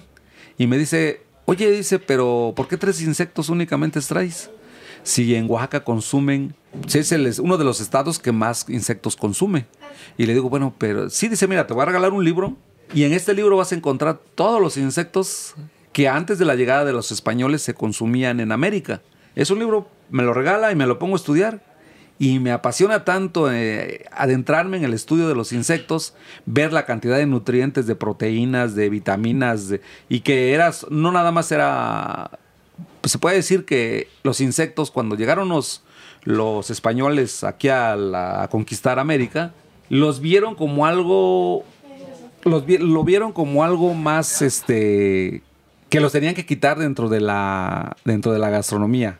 Con esa idea de que, que los que comíamos insectos éramos diabólicos, que éramos...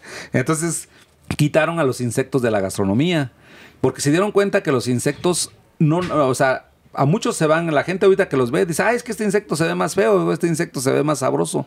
El insecto no se come por su sabor, se come por los nutrientes que, te proporciona al organismo. Cada insecto tiene diferentes propiedades. Hablando uno de ellos, la, chicatana tiene fósforo, hierro, pero hierro y fósforo que te va a fijar en los huesos. El gusanito de maguey está bien cargado de hierro, por su sabor es fuerte. El chapulín, el, el cuchamá, tiene flavonoides, yodo, este, el, el, periquito de aguacate tiene este, polisacáridos la chicharra de nopal tiene los polisacáridos para bajar triglicéridos y colesterol. Es como si tomaras una cápsula de nopal para bajar. Entonces me voy dando cuenta de la, de la diversidad de insectos Y dije, ah, pues ahora me voy a ir a buscar insectos al campo. Pero me llevo una sorpresa de que no es como se piensa que llegas al campo y que todo el mundo te vende insectos. No, sino la parte, la, el consumo de insectos es algo como ceremonial en los pueblos. ¿Sí? Es algo ceremonial, es algo muy de ellos, o sea, de, la, de las poblaciones. O sea, eh, hay, hay, incluso poblaciones que hacen hasta como un, un rito cuando ellos agarran el insecto y un día nada más lo agarran y de ahí ya no lo vuelven a agarrar hasta el otro año. Sí, ¿para qué hacen esto? Para conservar el equilibrio ecológico de su zona. O sea, no es que nada más vamos a agarrar estos porque los demás se tienen que reproducir para la siguiente temporada. Entonces me empiezo a dar cuenta de la vida de, de cómo es la vida de los recolectores y sobre todo del campo. Entonces digo, pues está muy padre. Eh, eh, vuelvo, a, vuelvo a venir y entonces ya cada vez empiezo a traer más y más y más insectos. Empiezo a traer, eh, tengo contacto con, esta, con este profesor. Ya está muy grande, ahorita ya no lo he visto, no sé qué pasó, no, no, no lo he podido identificar. Empiezo a traer cada vez más insectos y tuvimos la fortuna de que nos invitan al 50 aniversario del Jardín Etnobotánico, en los de la UNAM. Entonces yo emocionado, yo soy egresado de la UNAM, me voy a la UNAM y todos los biólogos, muchos biólogos de los que estaban allá se interesan en, el, en los insectos, en las hierbas, porque si también no sé si probaste el agua de beso de colibrí que le decimos, es una entonces yo ni sabía ni cómo se llamaba la, la, hierba, nada más me decían, tómate esta agua y sabe muy rica, ah, dije, no, pues está muy rica, pero ¿cómo se llama? Pues quién sabe, porque ellos la conocían como el agua de colibrí o el agua que toma el colibrí o el beso de colibrí, entonces pues, pues como, entonces llevo esa agua ahí al Instituto de Biología, de ahí del Instituto de, de ahí a la UNAM, y llegan maestras y maestros, me dicen, ah, pues es que esta flor se llama así, y es una crisantina oaxaquense y se da en tal lugar. Entonces hasta ahí conozco el nombre y me dice, ¿y tus insectos? Tráenolos. Y vamos a empezar a hacer análisis de cada uno de tus insectos para que tú cuando expliques y cuando ya transmitas conozcas qué cantidad de proteína, cuánto tienen de, o qué es lo que le van a proporcionar. Entonces a mí me, eso cada vez me va emocionando muchísimo más. Ahorita tengo la chinche de montaña, una que tiene como 15 días que yo no la conocía, me la, me la traje. Entonces, eh, hace 20 días me hicieron una entrevista también en un periódico local ahí de, este, de, de Oaxaca. Y hay personas que ahora nos hablan, o sea, poblaciones que dicen, ah, mira, nosotros consumimos tal insecto, te vamos a invitar a que lo vengas a probar. En algunas poblaciones es tan ceremonial, digo, el consumo de insectos, que no nos permiten ver cómo lo recolectan, pero sí te permiten, eh, sí te comparten cómo lo consumen. Sí. Oye, ya nos pasamos del tiempo, pero es que el tema es fascinante. es, muy, grande. Vamos a comprometernos a, una, entrevista más larga contigo, ¿vale? Sí. Y no sé si quisieras algunas palabras dejarnos antes de despedirse. Coman bichos. Bueno, pues, los, pues si quieren conocer más de insectos, si visitan Oaxaca, visítenos. Ahí tenemos el restaurante de la cooperativa que se llama Obispo. Eh, tenemos nuestras redes, que es eh, Guaje Gourmet, se llama la, la red en Facebook. En Instagram, este Obispo. Síganos para que vayan a consumir todos los insectos a Oaxaca, porque aquí venimos muy poco a la Ciudad de México. Y pues, si quieren, eso es algo muy importante, si quieren dejarse de enfermar de cáncer, estando consumiendo insecticidas, pesticidas para fumigar plantas, vuelvan a los insectos. ¿Sí? Excelente. Sí, porque ahí nosotros mismos somos los que controlamos el. Si, si mucha gente empieza a consumir insectos y si los agarramos, ya no vamos a estar pesticidas, insecticidas. Vamos a conservar el equilibrio ecológico. Excelente. Y que le siga yendo muy bien con este tema. Ya conversaremos más adelante. Te agradezco muchísimo. No, gracias a ti. Un abrazo. Saludos a Ecuador.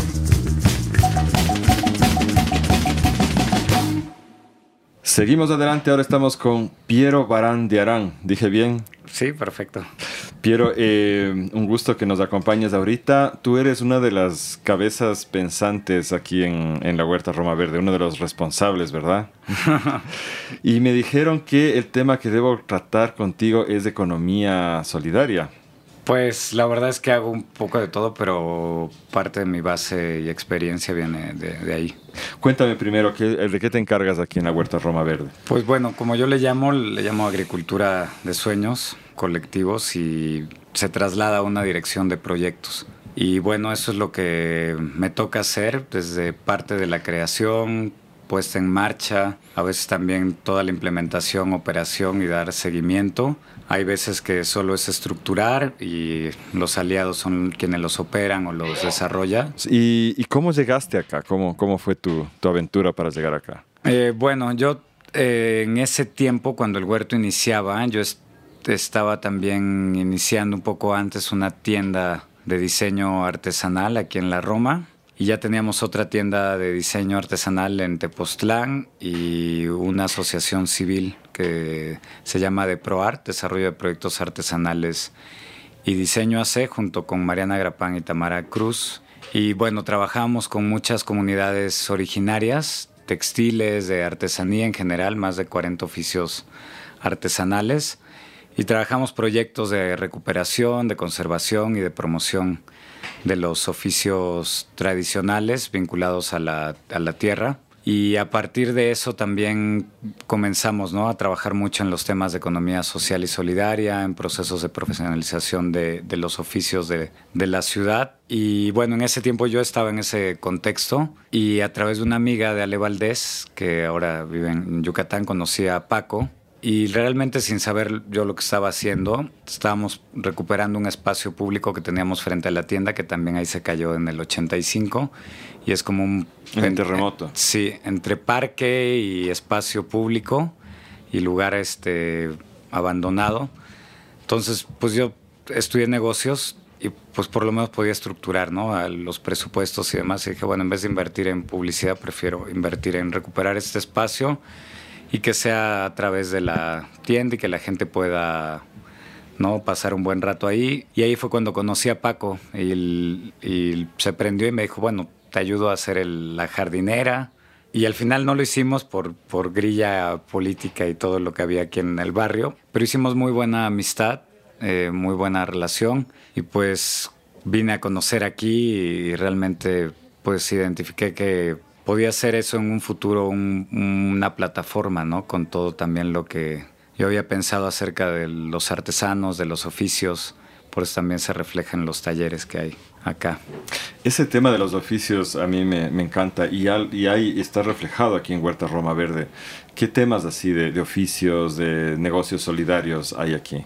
Bueno, el, concepto de economía que manejamos le llamamos economía biosocial, que es toda la economía que genera vida y que cuida de la vida. Y bajo ese paraguas entran muchísimos oficios que tienen que ver principalmente con el trabajo con la tierra y con lo que nos da la tierra, cómo se le puede cuidar y dar un valor agregado al mismo tiempo para las personas. Y también eh, pues son todo como, como se ven aquí en el huerto de los productores que también cuidan de la, de la tierra aunque no estén directamente trabajando con ella. Entonces, ese es el concepto de economía biosocial que tenemos. Es una economía que no prioriza el lucro, que abarca todo el ecosistema de la economía social, que son cooperativas, mutuales, eh, grupos voluntarios, asociaciones civiles, empresas tipo B, proyectos o iniciativas que prioricen el impacto social y ambiental. ¿Qué son empresas tipo B? Las empresas tipo B es un concepto que ha surgido en los últimos años ah, acerca de empresas que no priorizan el lucro. Puede ser una SA, pero tienen eh, dentro de su estructura, de su ADN, un impacto social y o ambiental. Entonces, eh, pues es ese tipo de empresas y ahorita hay más de 6.000 en, en Latinoamérica e Iberoamérica. Y, aquí en Huerta Roma Verde, ¿cuáles tienen? ¿Como empresas o como oficios que están sosteniendo? Son más de carácter de asociaciones civiles sin fines de lucro, eh, grupos voluntarios, cooperativas y también cualquier iniciativa de sociedad civil. Realmente son pocas todavía las empresas tipo B y la de las que conocemos que están vinculadas a lo que hacemos, con ellas hemos estado colaborando. Yo vi, por ejemplo, que había un espacio para artistas, otro para ceramistas. Cuéntanos un poco de estos espacios. Bueno, los oficios que hay dentro del huerto, comenzamos por los de la tierra, que son pues, de la agricultura, de los procesos de regeneración de suelos con el compostaje, eh, la semillateca, el cuidado de la vida animal y los oficios que están más vinculados también al arte que le llamamos cultura regenerativa. Lo estuvimos llamando cultura resiliente mucho tiempo, pero ahorita dijimos tenemos que impulsar más una cultura de regeneración. Eh, tiene que ver con la cerámica, con el taller de mobiliario y bioconstrucción, el taller de juguetes, que es un oficio tradicional pues en muchas partes, pero en México también muy importante y que se está perdiendo. Hay un taller de música, hay un taller de reciclaje y de transformación de esos reciclables, hay un taller de herbolaria para generar la medicina también a base de las plantas como medicina natural preventiva. Hay talleres de salud vinculado a los usos tradicionales como el temazcal y las terapias tradicionales y alternativas. Y bueno, la cocina, que es también un taller en sí mismo de, de producción de alimentos con base a la producción agroecológica, el taller de hongos, realmente hay bastantes talleres aquí en el huerto que lo que buscamos es que pues todos estén a, favor de la vida, ¿no? Que, que, puedan contribuir. Me parece increíble. Oye, eh, y hace un momento ahí de chismoso estaba escuchando que tú también tienes ya tierra y quieres dedicarte. Cuéntanos un poquito de eso. Sí, bueno, ese es un proyecto pues más personal y familiar, pero que de alguna manera eh, refleja mi intención desde que entré aquí al, huerto, ¿no? Porque en ese tiempo yo estaba vinculado a las comunidades originarias y a los procesos productivos, pero desconocía cómo poder eh, trabajar la tierra directamente. Y hoy en día, pues algo aprendido que me siento un poco capaz de, de poderlo aplicar ya en otros espacios y estamos haciendo un proyecto en Morelos que también ahorita podríamos comentar, eso es con la cuadra, que nos donaron este terreno en Xochitepec. Y ese nivel personal está alrededor de, entre Puerto Escondido y Chacagua, se llama El Venado, que la verdad, eh, digo, a nivel personal, en la situación también, y creo que la mayoría de la gente de mi edad, de mi generación, no tenemos eh, un fácil acceso a la vivienda en la ciudad. Cada vez es más caro y cada vez pues es menos deseable para, para mí en lo personal y creo que para mucha gente porque pues al final terminas comprando pues un espacio de concreto, aire, no, no realmente suelo, ¿no? No estás teniendo esa capacidad de cultivar y luego los precios pues son inalcanzables, te tendrías que esclavizar 20 años o más eh, con no esta constancia de pagar algo que tal vez esta ciudad se quede sin agua, que ya no tienen las, las condiciones de calidad de aire para, para vivir y cada vez eh, hay situaciones más críticas. Entonces, eso hizo también pues voltear y Oaxaca es de los estados donde pues más me gusta, donde la gente cae mejor, donde más he trabajado y pues surge esta oportunidad no solo de poder tener un espacio y un refugio, sino también ayudar en la conservación de un territorio que que tiene un valor ambiental como es el manglar, la laguna y la costa. Y entonces allá te vas a ir a meter a cultivar. Me parece excelente. Hay que poner las manos en la tierra. Quiero, uh, me quedan muchas preguntas sobre el tema de economía, eh, pero el tiempo nos quedó corto. Yo espero que algún rato podamos conversar más porque tú la tienes clara y sobre todo es muy bueno encontrar a alguien que pueda explicarlo así con claridad. Entonces, bueno, te felicito. Tú estás jovencito todavía. En realidad tienes muchos años de trabajo chévere por delante. Y bueno, espero que podamos conversar más a futuro. Con mucho gusto. Muchísimas gracias, Javier. A ti. Bueno, ahora estamos con Svald Huerta. Primerito me da mucha curiosidad tu nombre, Svald. ¿Por qué te llamas así? Porque aquí no lo pueden ver, tal vez consigamos una fotografía, pero eh, Svald es la imagen del mexicano. Completamente, con el mostacho y todo. ah, ok. Me faltó el sombrero de charro. El sombrero de charro nomás, pero ¿por qué te llamas Svald? Gracias, Javier. Antes que cualquier otra cosa, muchísimas gracias y un saludo a toda la gente de Radio Semilla que nos está sintonizando en los diferentes países. Muchas gracias. Svald, Svald significa el que cuida el tesoro. ¿Ah, sí? Entonces, y la etimología es germana, no sé bien si es germana alemana, germana como masa danesa o, de alguna región o provincia. Es como más vikingos, dicen, ¿no? Ajá. ¿Y cómo, cómo terminaste con ese nombre? Porque tiene toda una, tiene toda una historia filosófica y de energía por cierres de ciclos. Entonces, eh, al momento de que estudio y analizo cierres de ciclos, eh, decido el nombre de Svald como un nombre energético, como un nombre eh, de potencia y como un nombre artístico que tengo registrado como marca, de hecho, porque después me cambié el nombre del Ajá. original que tenía, que no lo voy a mencionar hasta ahora, este, y que lo, lo, lo corrí y después hice marca registrada del nombre. Entonces está como marca registrada, como nombre artístico, como todo, desde el 2008. 2008 Cuéntanos entonces. Osvaldo, eh, ¿cuál es el tesoro que cuidas? ¿A qué te dedicas?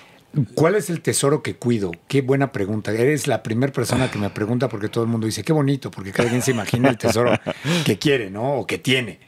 Entonces, yo creo que el tesoro, como, como Tlacuilo, también eh, creo que es la, la- comunicación y la generación de la conciencia. Creo que el, el mejor tesoro o el mayor tesoro que podemos encontrar es compartir la conciencia, ¿no?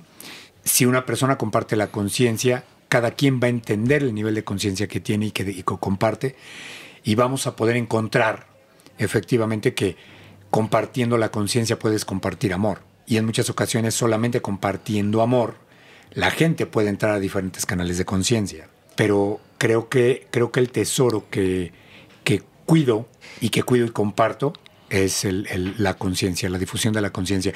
Y lo hago a través del arte y lo hago a través de la cultura. Y a través del arte y la cultura es que tengo una asociación civil que se encarga efectivamente no solamente de, de difundir, sino de producir obras de teatro, exposiciones, ferias, festivales, cine, eh, eh, eh, fotografía, esculturas, reconocimientos. Entonces, todo eso a partir de generar estados armónicos de, co- de- de convivencia. Esos estados armónicos de convivencia lo que nos van a llevar es efectivamente a ser más conscientes o más coherentes del camino que vamos llevando, ¿no? Entonces, y de eso se, de eso se trata. Y así es como, bueno, pues me, me he especializado desde hace mucho tiempo para acá. Qué bien, parece un camino de vida muy, muy rico en experiencias, ¿no? Muy divertido. Muy divertido. Muy divertido, la verdad es que sí, no me quejo. Ha sido muy divertido. Eh, en el medio de la comunicación y del arte y de todo esto tengo 27 años y la verdad es que no me ha ido nada mal. Creo que, creo que la, la, la permanencia en una carrera o en un, en un, en un quehacer, sobre todo artístico y cultural, pues ya de suyo es un regalo. ¿no? Dedicarte a lo que te dedicas, hacerlo porque te gusta, hacerlo como te gusta, este, exponer la, la- forma y las ideas de lo que te gusta y criticar aquellas que no, también es, un, es una dicha. Entonces, estar delante de un micrófono es una responsabilidad, pero también es una fortuna y compartirlo con la gente a través del arte, bueno, pues a mí se me hace, se me hace sensacional, ¿no? Y te digo, muy divertido también. Fenomenal. La, la única cosa que me surge como duda es que eh, por lo general en América Latina la cultura suele ser la última rueda del coche en cuanto a la inversión pública. Claro. Entonces, ¿cómo es aquí en México? ¿Cómo ha resultado para ti? Porque veo que has apoyado, entiendo, a mucha gente para que pueda salir adelante con sus proyectos. ¿Qué tan difícil es acá conseguir apoyo para el arte? qué tan difícil es, es ¿has escuchado la frase de, de- de pasar al camello por el ojo Por de una aguja? Así, es igualito. Es igual de sencillo que esa frase, ¿no? Este, a ver, dentro de las cosas que yo puedo decirte es que efectivamente es la última rueda de acuerdo a la metáfora que tú planteas, porque no hay gobierno que les interese los hombres pensantes, las mujeres pensantes, porque la cultura libera, la cultura te hace pensar, el arte critica y el arte expone. No hay gobierno que se quiera exponer ante una crítica, ante un arte y, ante, y crear gente consciente y gente pensante. Entonces, siendo que este tipo de gobiernos y este tipo de, de- de- de personas, como bien dices, en América Latina se ha venido dando, no se dan cuenta que a través del arte es como mejor pudieran pasar a un legado histórico. Porque todo el mundo vamos a, a criticar, no importa la nación, todo el mundo vamos a criticar lo absurdo y lo mal trabajo que hacen los políticos, porque no hay un solo político eh, eh, que haga un trabajo consciente. Fíjate bien, consciente. Ya no voy a irme como a la parte eh, denostativa del, del trabajo político. Porque todos somos políticos. El son politicón es, es, es un quehacer también de todos nosotros. Cultural, incluso. Pero yo lo que te podría decir es, sin criticar esa parte, no hay un solo político que se vaya a la conciencia y evidentemente no hay un solo político que le interese esta libertad de pensamiento. Y sin embargo, ignoran que los grandes políticos y los grandes eh, eh, reyes en la antigüedad lo que más impulsaban era el arte y la cultura para dejar legado. Y entonces encontramos construcciones, encontramos eh, eh, majestuosos lugares pictóricos, esculturas, algo que realmente le da identidad cuando lo sabes crear y lo sabes hacer. Y no necesariamente megaestructuras que ponen en riesgo no solamente la ecología, sino también la identidad de los pueblos. Entonces, creo que, creo que el, como bien decía Maquiavelo, pues el poder envilece totalmente cuando tienes este eh, eh, eh, poder absoluto, ¿no? Entonces, y, y de esa manera es que si tú me preguntas por qué, creo que es ese miedo y es ese temor que parte de una inseguridad inconsciente o de carencia de conciencia a través de los gobernantes y que no ven hacia un futuro proclive a seguir generando este legado hacia, la, hacia los jóvenes, hacia los niños, hacia todo esto, porque al final del día, todo lo que hacemos ahora es en este presente, pero para ellos. Yo siempre digo, eh, así, es que piensa en las siguientes generaciones. No, piensa en esta, porque esta es la que está jodida y es la que está acá. Entonces, si lo haces a partir de esta, los niños te van a ver, van a ver el ejemplo y con tu ejemplo van a, a querer hacer algo. Y entonces, si el papá con el cigarro en la boca le dice al hijo, no fumes, pues oye, entonces ¿de qué me hablas? No, es como un gobierno que dice que no es corrupto y bueno, vemos las manos llenas de mierda, ¿no? En cualquier país de Latinoamérica y del mundo. Sí, estoy de acuerdo contigo. ¿Cuál es tu vinculación acá con Huerta Roma Verde? ¿Por qué estás también hoy en el, en el festival? Huerto Roma Verde es un espacio extraordinario de grandes amigos. Eh, eh, a Paco Ayala y a Piero los conozco también desde hace muchos años. En este trabajo eh, cultural político de que buscamos generar una, un, espacio alternativo, no solamente de biodiversidad, sino también de expresión cultural. Y primero lo que te puedo decir es que son grandes amigos y a los amigos se les quiere y se les apoya. Entonces estoy para lo que ellos quieran y para lo que el huerto elija. Y con mi asociación civil, tengo una asociación civil, con esta asociación civil que se encarga de acreditar a las empresas y buscar que las empresas se vuelvan culturalmente responsables, apoyando a esta difusión de cultura, ellos están en un proceso de certificación, de acreditación, mejor dicho, para volverse una institución culturalmente responsables. Y entonces ese intercambio y esas alianzas de, de hacer actividades pro cultura, actividades pro ambiente, actividades de diferente forma y naturaleza, es lo que nos ha unido a lo largo de mucho tiempo y evidentemente, bueno, como te comento, además de la amistad, siempre vamos encontrando eh, gente que llega con extraordinarias ideas y busca un espacio, un foro, un público y una manera de, expresar y manifestarse. Entonces, para eso estamos. Espérate, aquí me acabas de dejar eh, anonadado. ¿Cómo es eso de culturalmente responsable? Porque hasta ahora ya más que conocido los que quieren ser ecológicamente responsables y hay el greenwashing y todo eso. ¿Cómo es esto de ser acreditarse como culturalmente responsable. ¿Qué es eso? Bueno, culturalmente responsable, Asociación Civil, que es mi asociación, tiene, eh, somos los únicos con marca registrada de empresa culturalmente responsable, es marca registrada, al igual que el nombre culturalmente responsable eh, hace. Y somos los únicos que podemos en México y hasta el momento en Latinoamérica dar un distintivo, una acreditación como empresa culturalmente responsable. Y esto se logra a través de estudiar, a través de capacitarse. Hay gente que lo que hace es que paga, ¿no? Y entonces dice, oye, pues yo me quiero volver socialmente responsable. ¿Cuánto me cuesta? O sea, acá lo que te cuesta es pagar tu capacitación. Estudia, ¿no? Genera esta identidad y genera este entendimiento de los beneficios que conlleva ser culturalmente responsable.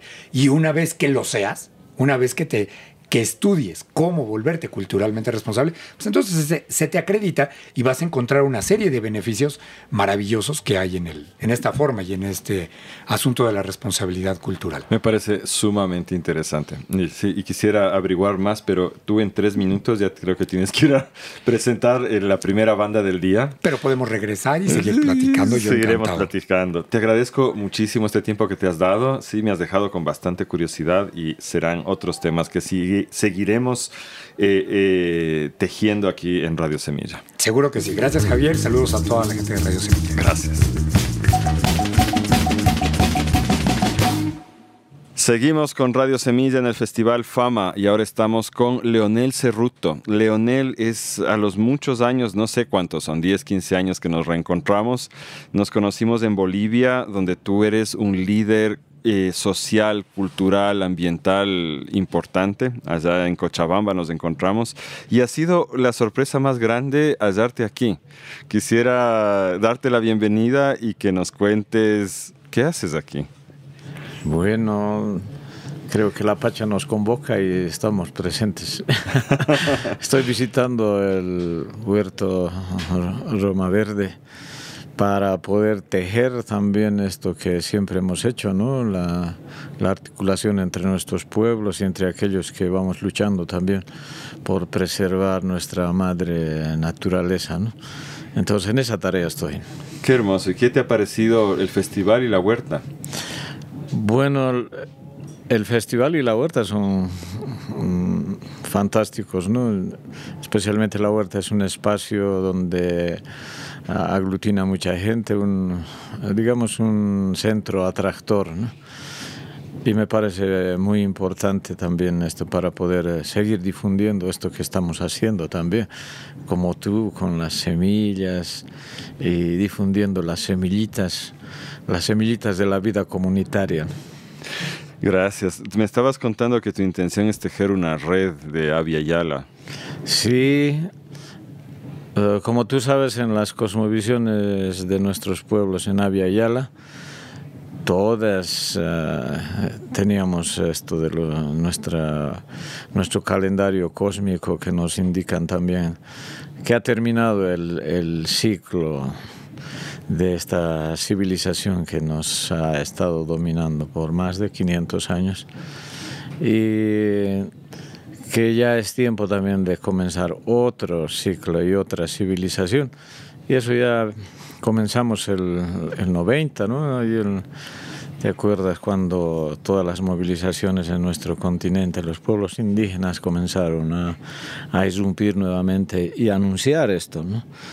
Entonces, desde ahí ahora seguimos trabajando y es tiempo pues de, de mostrarnos, de articularnos, de articularnos en este continente para mostrar también que hay otra visión de la vida, ¿no? que no es esa de, de la confrontación, del odio, del racismo, de las exclusiones, eh, de las hegemonías que hoy día se ve que no pierden la costumbre los de, del mundo industrializado.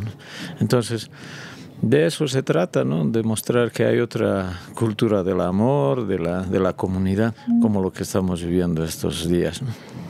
Leonel, eh, somos dos andinos acá en tierras eh, mexicanas y justo ahorita están los danzantes mexicanos, es impresionante cómo se visten, lo que están haciendo. ¿Qué similitudes y qué diferencias te llaman la atención entre nuestra región andina y acá Mesoamérica? Mucho, pues eh, la primera similitud es que partimos de los mismos principios de, de la madre naturaleza, ¿no? las eh, dimensiones de nuestro cosmos, por ejemplo, son las mismas que, que manejamos en el sur y lo manejan aquí en el norte, ¿no? esos principios de la vida. ¿no? Las diferencias es que las culturas, de acuerdo a cada biocultura, se expresa de, de, manera diferente, ¿no? y eso es importante, eso es parte también de la identidad cultural, ¿no? cada uno es como es, es diferente y bueno, tenemos que saber respetarnos en esas diferencias, pero en el fondo tenemos los mismos principios. Eso me parece maravilloso en el Avia Yala, ¿no? Que somos una familia muy grande y pluriversa al mismo tiempo. Ayer justo mencionabas el pluriverso, me, gustó mucho la, la, similitud que hiciste en resto que la ciencia ahora habla de que hay muchos universos posibles y tú nos decías, porque abriste el evento con, con tu ceremonia, nos decías que en realidad eso es lo que existe, que somos muchos universos. Claro, la ciencia lo está constatando recién después de, de, una vuelta de tantos siglos, que no somos un solo universo, el cosmos somos muchos universos. ¿no? Pero ¿por qué nos mienten los científicos? ¿Por qué nos quieren engañar para seguir dominándonos? Sería mejor liberarnos todos y aprender qué es nuestro cosmos, ese mundo maravilloso de muchos universos, es decir, ese pluriverso. ¿no? Si aprendiéramos todos que vivimos en un pluriverso, entonces aprenderíamos también a respetarnos entre todos, ¿no? Me parece que es así. Cuéntame un poco, eh, ¿tú estás todavía radicado en Cochabamba? Sí. Cuéntame, ¿qué están haciendo? ¿En qué, en qué, en qué aventuras locas se, se hallan ahora? Mm, ni tan loco, ¿no? Solamente es eh, seguir eh, cultivando la vida, pues, aunque hay muchos que se resisten a, aceptar que, que, la vida tiene que reproducirse, regenerarse, y hay otros que con su ciencia cerrada no aceptan las, las leyes de la, de la vida, ¿no? Lo mismo con el arte, ¿no? Con su arte cerrado y cuadriculado, no aceptan que la creatividad que la fantasía, que la imaginación es la base de la ciencia, ¿no? no y el arte y la ciencia en nuestras culturas ancestrales no eran cosas divididas, separadas, sino mm. es, es una sola, ¿no? Entonces, eh, en ese trabajo estamos y es complicado también porque los sistemas de Estado no, no aceptan esto, ¿no? Entonces, están todavía muy rígidamente establecidos en sus uh, normas, leyes cuadriculadas, ¿no? Sin importar la orientación política, en realidad, ¿no es cierto?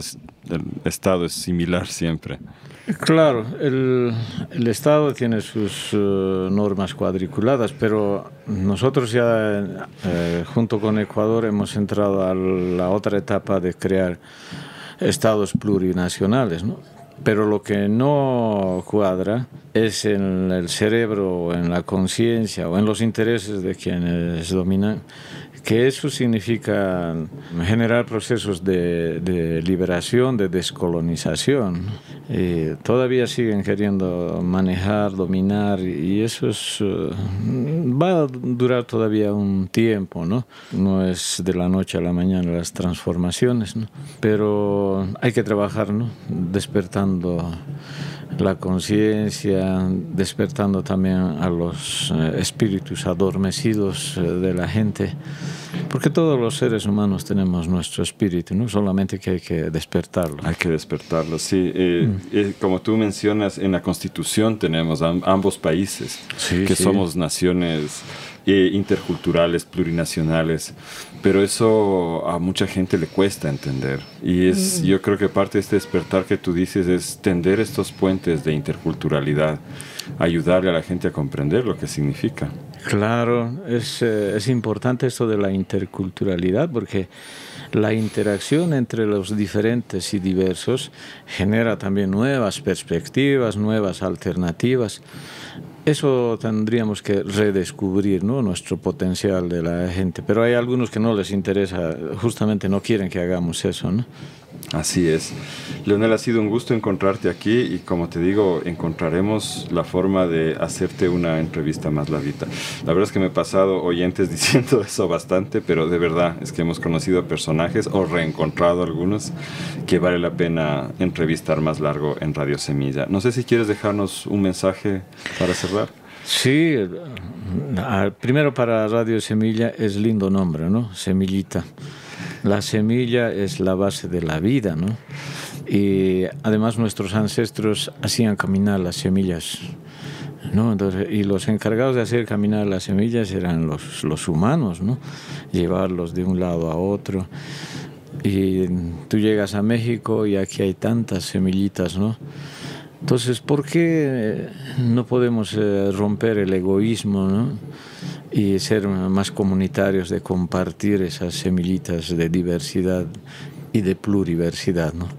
Sigamos difundiendo eso. Muchas gracias, Leonel. Un gran abrazo. Bueno, aquí estamos con Pancho Ramos, eh, que nos acompaña para conversarnos. Yo imagino que tienes un millón de cosas de conversarnos, Pero lo que más me da curiosidad, eh, que he visto que tú haces aquí en la Huerta Roma Verde, es el tema del reciclaje. Y creo que eso es importante aquí. Eh, ¿Qué nos puedes contar al respecto, Pancho?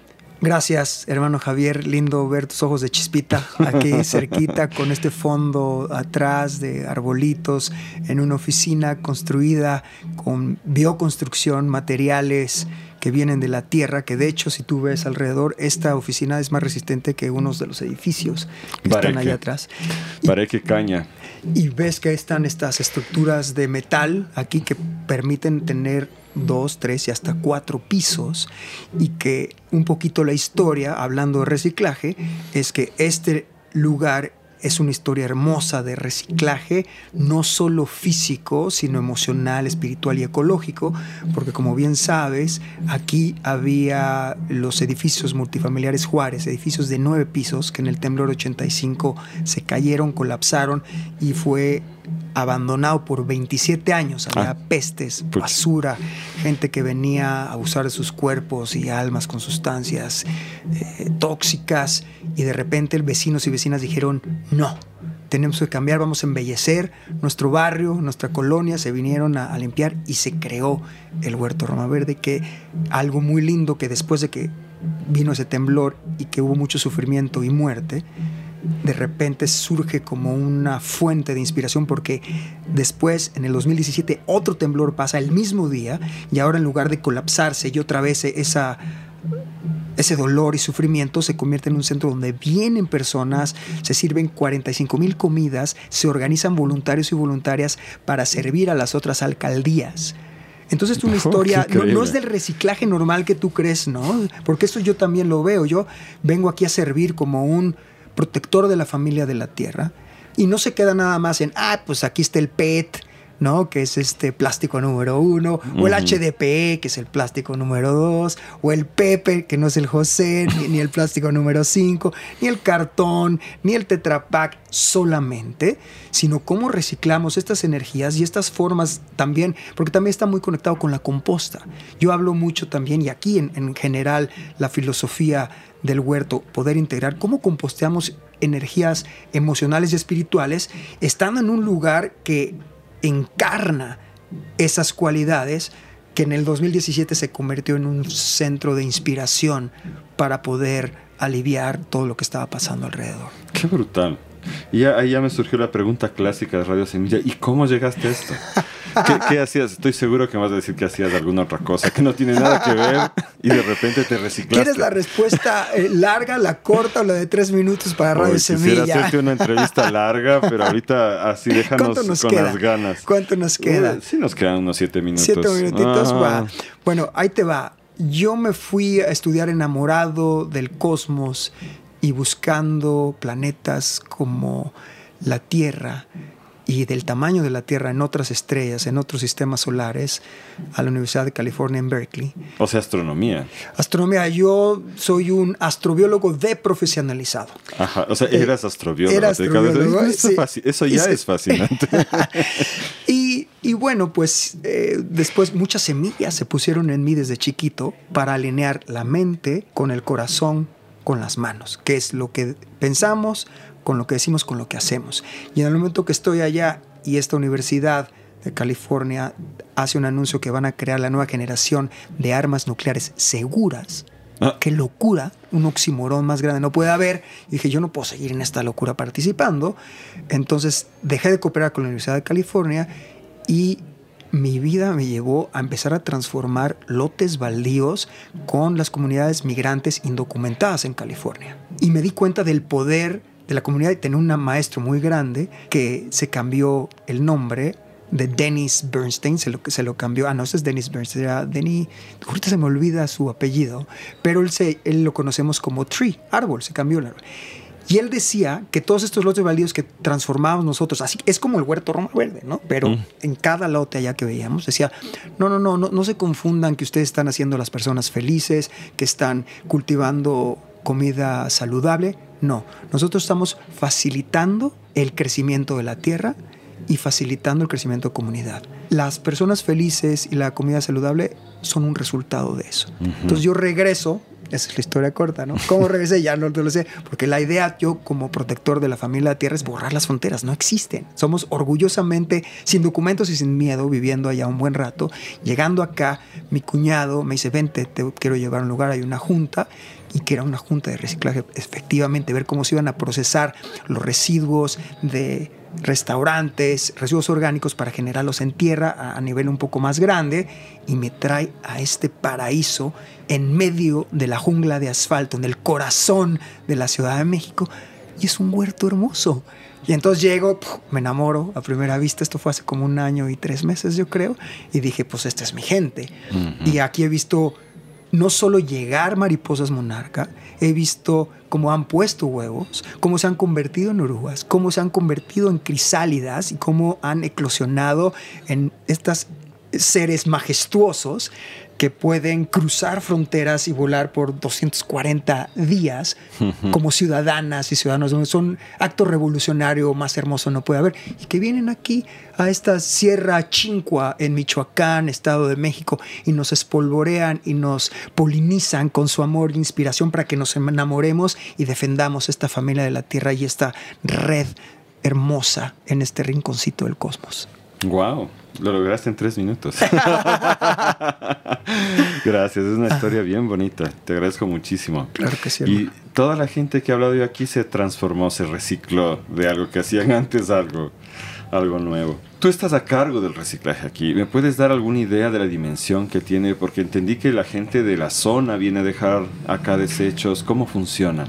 Acá eh, está una invitación para que vecinos y vecinas eh, traigan sus residuos orgánicos y reciclables martes, jueves y sábados de, de 10 a 2 de la tarde y pueden traer sus residuos orgánicos y ahí les enseñamos cinco formas que tenemos de transformar esta composta, que es maravilloso también, porque uno pues a veces no está tan informado y si no estás informado, pues cómo te vas a enamorar de las lombricitas y de los hongos y no con eso es como funciona. ¿Cómo te vas a enamorar de la bacteria chinampera? Que es una bacteria endémica del Valle de México que tiene la capacidad de soportar calor y temperaturas altas para que cuando tú pongas tus residuos y los cubras tantito ahí con hojarrasca o acerrín o alguna fuente de carbono, en tres semanas pueda generar tanto calor esa cámara que se convierte en tierra. Tres mm, semanas. Mm. Ah. Es, una bacteria termofílica. Correcto. ¿Y cómo, funciona? ¿Dentro de las cámaras? Hay, una, hay, unas cámaras, tenemos un par de cámaras aquí que ojalá estuvieran un poquito más accesibles, más grandes, pero bueno, ahí va y eso genera ese calorcito y entonces es es tremendo porque para mí es de mis favoritas. Pero también tenemos nuestras pilas normales, tenemos lombricompostas, ¿no? que son estas lombricitas que nos ayudan ¿no? a descomponer.